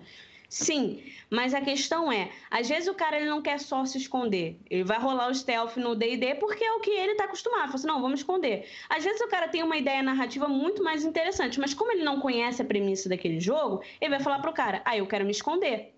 Ele fala assim, tá, beleza, então vamos pegar o PBTA. Ah, ok, então o movimento vai se ativar depois de que você narrar sua cena se escondendo. Como é que você faz isso? Show. Mas às vezes o cara não tem essa noção, então a gente precisa uhum. sempre lembrar disso, de tipo, é, o domínio das, das regras, o domínio de como funciona aquelas mecânicas é interessante para todo mundo, sim, mas a gente tem que lembrar que se a pessoa não sabe o que ela quer fazer, não adianta ela entender tudo, ela pode saber todas as regras de todos os sistemas do mundo, ela não vai saber executar aquilo. Uhum. Ponto. Ponto. E a terceira coisa, que agora é, é a porrada, é o seguinte vocês estavam comentando sobre tal, sobre domínio, pipipi, popopó.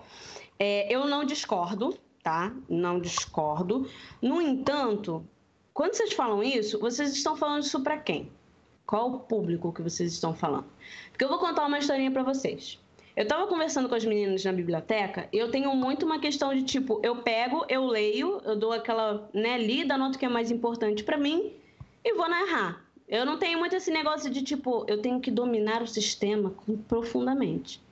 As meninas não. Eu tô falando de duas mulheres que são desconstruídas pra caralho, que sentam e fazem tudo que elas querem fazer. Elas não conseguem.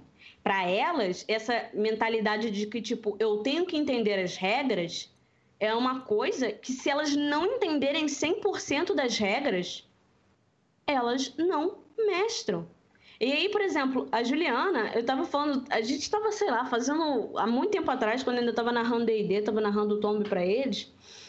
Eu tava falando assim, eu falei, puta, eu não lembro dessa regra mesmo. Assim, era uma parada que a gente nunca tinha feito. Eles resolveram fazer no último, foi quase um TPK, né? Só o ladrão que fugiu. Assim, naquele momento eles resolveram fazer alguma coisa que uhum. eu falei uhum. assim, mano, sei lá qual é a regra. A Juliana, ah, é assim, assim, assado. Eu falei, caralho, tu lembra disso? Ela, é, então, tá na página, então, peraí, deixa eu conferir. Ela foi, pegou o livro, abriu, e ela sabia a regra. E eu fiquei tipo.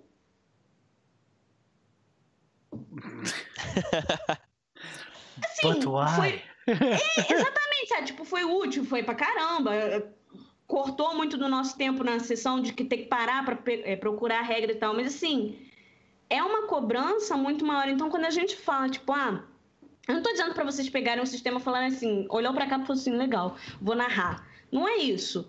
Mas a gente tem que entender que quando a gente fala, não, eu espero que vocês tenham domínio das regras, isso soa muito diferente do quando você está falando com uma mulher. Uhum. E, claro, aqui em stream, eu vejo muito, muitos canais que jogam muito bem. Você vê que os caras têm um puta domínio do sistema, eles sabem o que eles estão fazendo e jogam sistemas diferentes né? Não fica só numa mesma coisa, que às vezes é aquilo que você falou, né, Zagler? O cara se acostuma e tal. Mas não é isso. Você vê que o cara, ele joga sistemas diferentes, ele entende as regras desses sistemas diferentes, mas ao mesmo tempo eu vejo muito stream de muita gente e algumas pessoas com peso que não sabem nada do que estão fazendo ali. Mas eles ganham audiência e não tem essa cobrança. Só que para mulher tem, entendeu? Eu só queria trazer esse outro lado da moeda, porque eu acho que assim, quando a gente traz uma, uma uma parada de falar assim, não, você tem que entender é, aquilo, você tem que saber isso, a forma que isso vai ressoar para mim é tipo, eu vou falar assim, tá, foda-se, mano, eu vou ler e se eu tiver dúvida eu olho de novo. Uhum. Mas para as meninas que estão comigo no mesmo projeto, não é assim. Uhum. É literalmente, tipo, elas estão querendo narrar. Está colocando uma barreira. Exatamente. Elas estão querendo narrar sistemas diferentes e já rolou a insanidade. Eu vou explanar mesmo, Hades e Juliana. Já rolou a insanidade. Tipo, não, mas eu tenho que estar tá com tudo preparado. Eu tenho que ler. É porque eu ainda não consegui passar da metade do livro. Eu falei, caralho, quem é que lê um livro de RPG inteiro? Vocês estão malucos. o Chess vai, vai virar a mesa agora, puta merda. eu! Gritando lá na casa dele. Senhoras de Pathfinder! Eu, acho, eu acho muito importante é, é, é, trazer isso, Isa, tipo, é, porque de fato é, é, um, é um blind spot que a gente tem. E. Mas que. Como é que eu posso dizer? Eu acho que nesse sentido também, isso vale. Bom, para homens, eu tô, eu tô pensando, tipo, na, agora em questão de stream, né? Porque existe uma diferença muito grande de você mestrar para um público, né?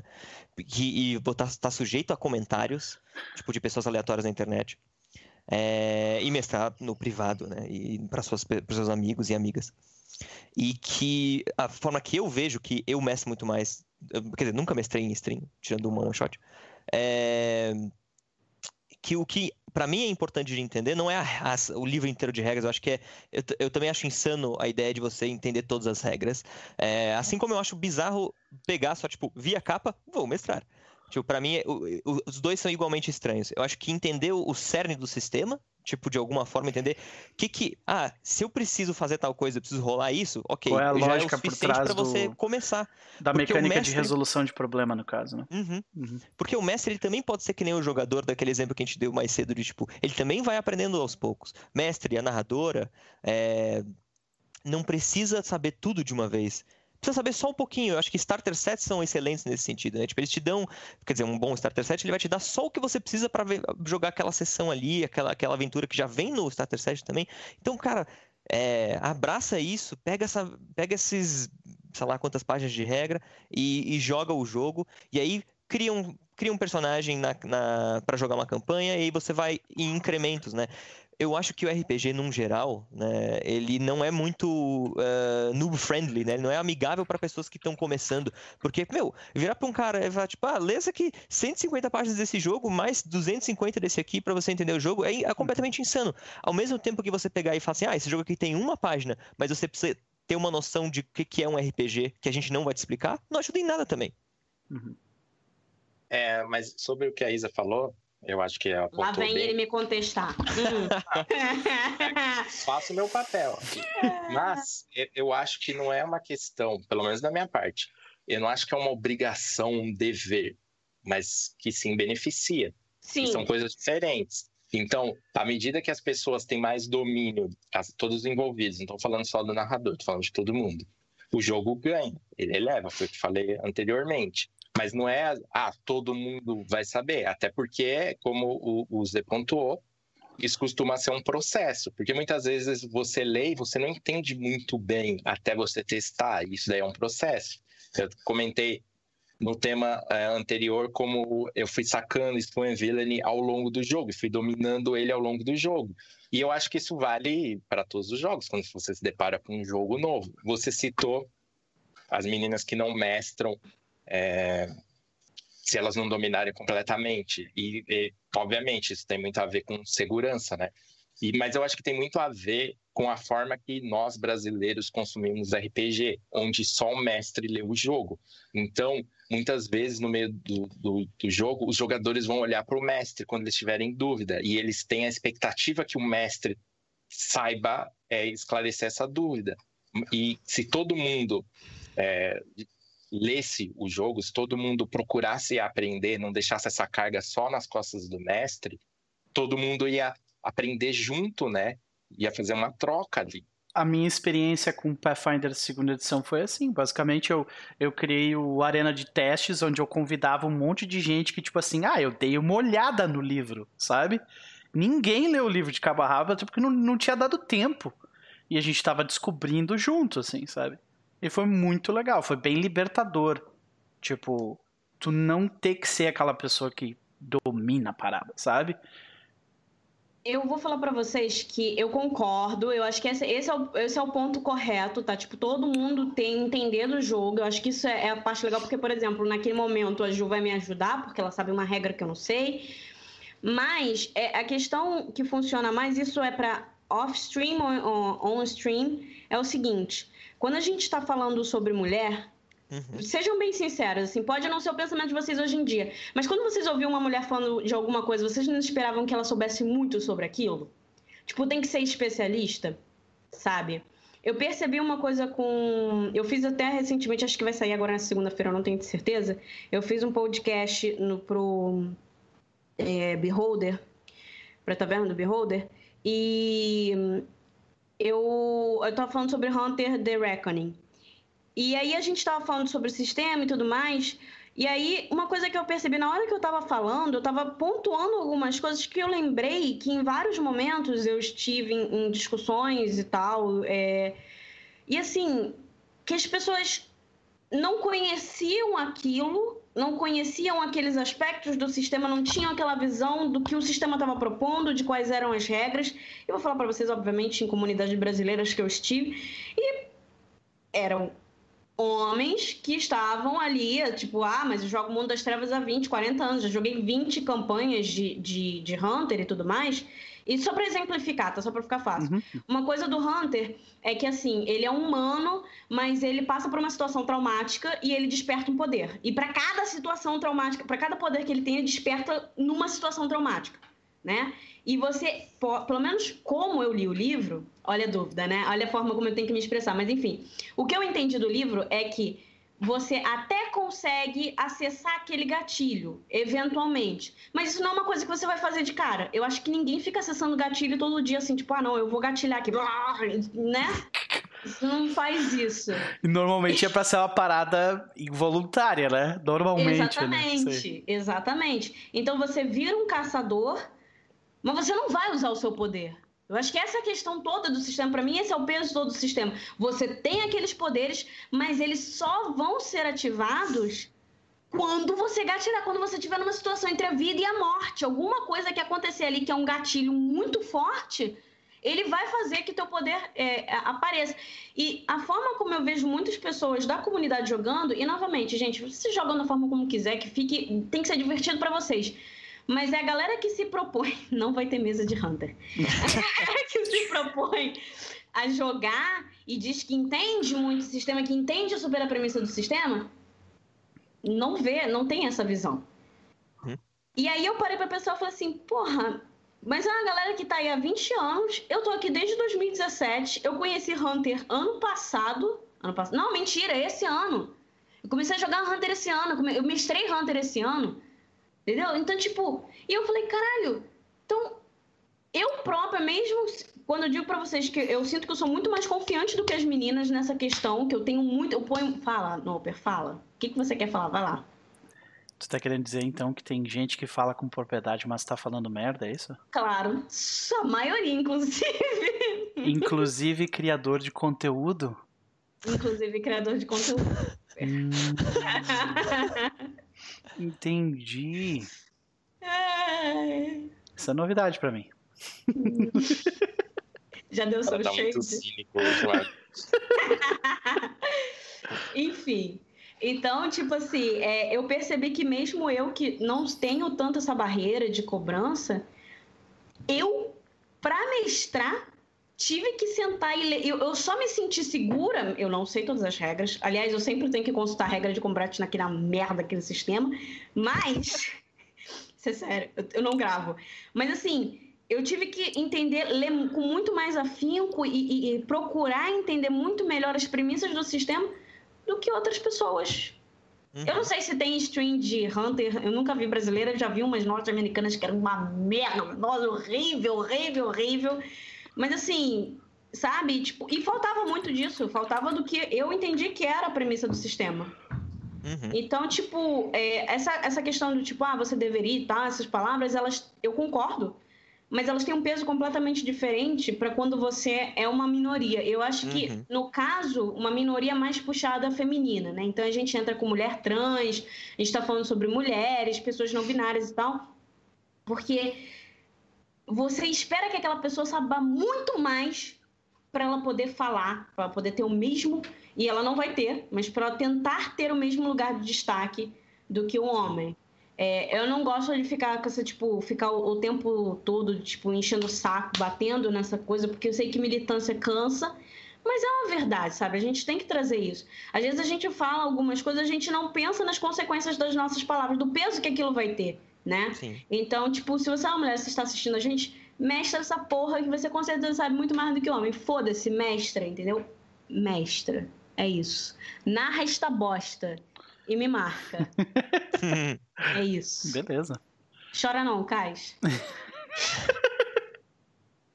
Eu, não, eu nem entendi. Isso daí foi para mim? Eu disse que as pessoas deveriam. Ah, tá. Disse. Tá, você tá errado. Eu disse isso? Não, tô zoando você. Eu só tô comentando sobre essa questão de realmente da gente, tipo, quando a gente fala sobre você tem que ter um, um conhecimento, é o ideal que você tenha uhum. um conhecimento, isso vai soar diferente uhum. para as minorias. Sim, sim. É, é, já existe uma. A balança já pende para um lado de uma cobrança maior, né? A gente não pode esquecer disso. É importante, eu acho que é, é muito importante. É relembrar, não só relembrar no sentido de, tipo, ah, você comentar, mas, tipo, a gente que tá discutindo isso, relembrar isso. Porque não era a intenção, obviamente, de, nesse sentido, mas porque, de fato, existe um uma. A gente passa muito mais pano pro cara que a gente não sabe nada, enquanto assistir uma mina falando é, sobre qualquer coisa, tipo, mas ela não falou da edição Actually, número 432. Entendeu? É, eu acho que. Muito obrigado por trazer essa. trazer esse ponto. Que é muito. Também abriu um pouco meus olhos nesse sentido. Tipo, eu, eu tento. Eu geralmente me, me preocupo com esse tipo de coisa, mas que, tipo, de fato, é, pode ter soado de uma forma que, que traz coisas. Traz, como dizer, uma bagagem que, não, que eu não gostaria que tivesse trazido. Sim, sim. Eu nem acho que seja intenção, mas. É, mas de intenção não importa, a intenção não importa necessariamente. De boas intenções o inferno tá cheio, Exato. não é esse ditado. Uhum. não. Beleza. Gente, a gente tem 10 minutos para fechar até as 5 horas. Eu acho que a gente vai ter que deixar o meu assunto para outra hora. Como sempre. Ah, acontece, acontece. Mas tudo bem. gente, a gente vai ficando por aqui. Uh, vamos. Ai. Ai. Deu pra ouvir o estalo. Au. Meus dentes. Ok, ok. Uh, e, Zeigler, foi um prazer dividir essa, essa tarde falando sobre um pouco de filosofia RPGística, sendo pedante, como diria o caso, né? Mas, uh, né? Onde as pessoas podem te encontrar?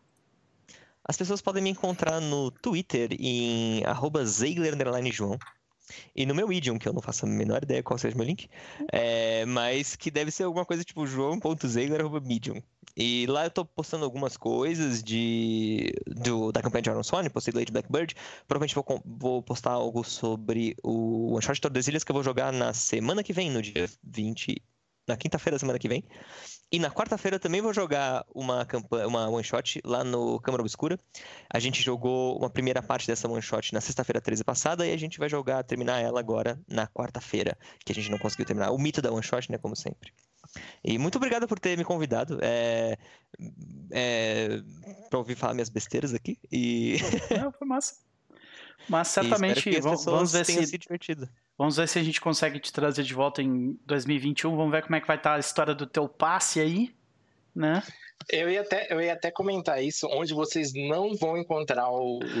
Nossa, cara. Meu Deus, ele não conversa... rejeitou, cara. É eu, não é rejeitei, eu não rejeitei, eu não rejeitei.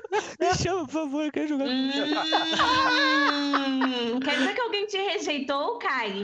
Olha aí. E não fui eu? Entendi. Não, Como é que tu te sente agora, Cássio? Quando eu não te convido. Eu não convido a Isa, a Isa fala assim, mas eu não vou jogar isso. Mentira, mentira, gente, é mentira, Isa, mentira. Isa, tu recusa convite que tu não recebe. Isso é verdade. Mentira, mentira, é, é mentira. É testemunha. Testemunha. Mentira. Mentira. A de, de, de extraordinária, eu nem convidei a Isa. Ela falou, mas eu não vou jogar. Mas eu falei, é. eu te convidei. Mentira, mentira, mentira, mentira. Eu nem lembro, de, eu não lembro de nada disso. É tudo mentira, é, mentira. Aqui, desculpa, mas eu tenho histórico. Tá bom, então olha ai, o histórico. Ai, eu quero ai, ver o contexto desse não vou jogar, tá? Não tá. Gente. Isa, onde as pessoas podem te encontrar? É, bom, vocês podem me encontrar na Biblioteca dos Ancestrais, que é o canal onde eu estou sempre. Inclusive, gostaria de avisar para vocês que agora em dezembro a gente finalmente vai voltar com o jogo favorito do Cais, que é Dungeons and Dragons, que vai ser a Juliana que estará lá narrando. Então, quinta-feira, dia 3, ou seja, daqui a duas semanas, já vai ter jogo lá, vai ser de 8 às 11 horas. A gente vai publicar o calendário oficial lá no nosso Twitter, no Instagram, enfim, todas as milhões de redes que a gente tem. É, e eu só tenho que definir com certeza quando é que vai ser, mas eu vou narrar The Witcher! Oh. Então vão lá, vão lá. O sistema ele tem suas complicações, mas ele tem uma forma de fazer personagem muito legal. A Isa então, gosta de sistema ruim, né? É um negócio incrível.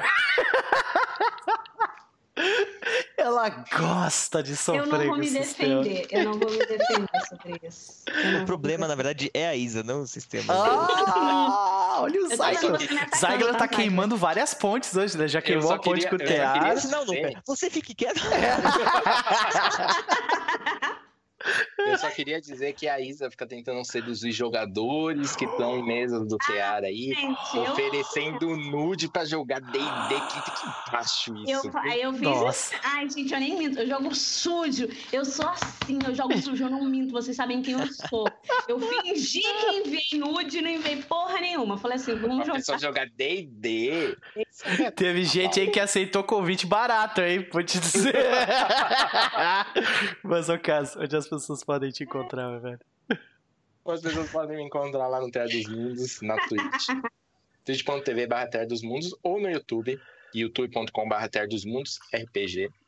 É, e a gente vai ter stream agora na terça-feira. A gente vai ter mais uma sessão. Essa vai ser uma sessão especial do Bubble Ganshu a partir das 7. E na quarta, se tudo correr bem, vai ter Pathfinder a partir das 9. É das 9 ou 8? Das 9, né? Nove. A partir das nove. E aí, sábado, novamente, Google Ganshu. E a gente tá aí eh, rumo às nossas férias de final de ano, então a gente tá dando uma acelerada nos jogos aí. Mas não vai terminar esse ano, provavelmente. Mas a gente tenta. É isso. Tô pedindo pra eu mudar o, o comando do, do, do, do Cas pra Caralho, ó, Caio. isso daí é culpa de quem? Mudar o comando que É culpa de quem? Esses papos. Olha só, eu vou falar pra vocês uma coisa que eu tô muito cansado. Chega. Eu ajudo a gerar engajamento no canal dos outros pra ser tratado assim, entendeu? É isso. Eu vou lá, eu engajo, eu converso, eu ajudo. Calça. Eu tô no chat, tô dando aqui ibope moral, tô fazendo os outros sorrirem pra ser destratada assim. Eu não aguento mais. Mentira. É isso. Eu não aguento Tá. mais, é muito injusto. Isso aí. Só- vamos, vamos, vamos, vamos levantar uma hashtag então no Twitter agora, justiça para, para a Isa, Paraíso. né? Justiça Eu para só a vou Isa. te perdoar, Isa, porque você é a fonte das melhores fofocas do mundo do É RPG que, verdade, eu sou. Que eu tenho acesso. Olha aí. Eu olha não aí, só isso, tá? Eu falei pro Caio que eu ia convidar ele pra uma mesa pra ele poder me rejeitar. Olha aí. Eu falei, é D&D, é. Fantasia não, não era medieval, é. Pra que não. você vai ficar É tentando? medieval. Justiça. Meu Deus, Pode muito ser, bom. pode ser. Levanta a hashtag aí, que o Hashtag Caio, poxa, Caio justiça. justiça. Então tá, gente. A gente vai ficando por aqui. Mas, se tudo der certo, daqui a três horas estaremos de volta pra, para a sessão número 48 da Serpente de Duas Cabeças. Na reta final. Reta final. Falou! Tan, tan.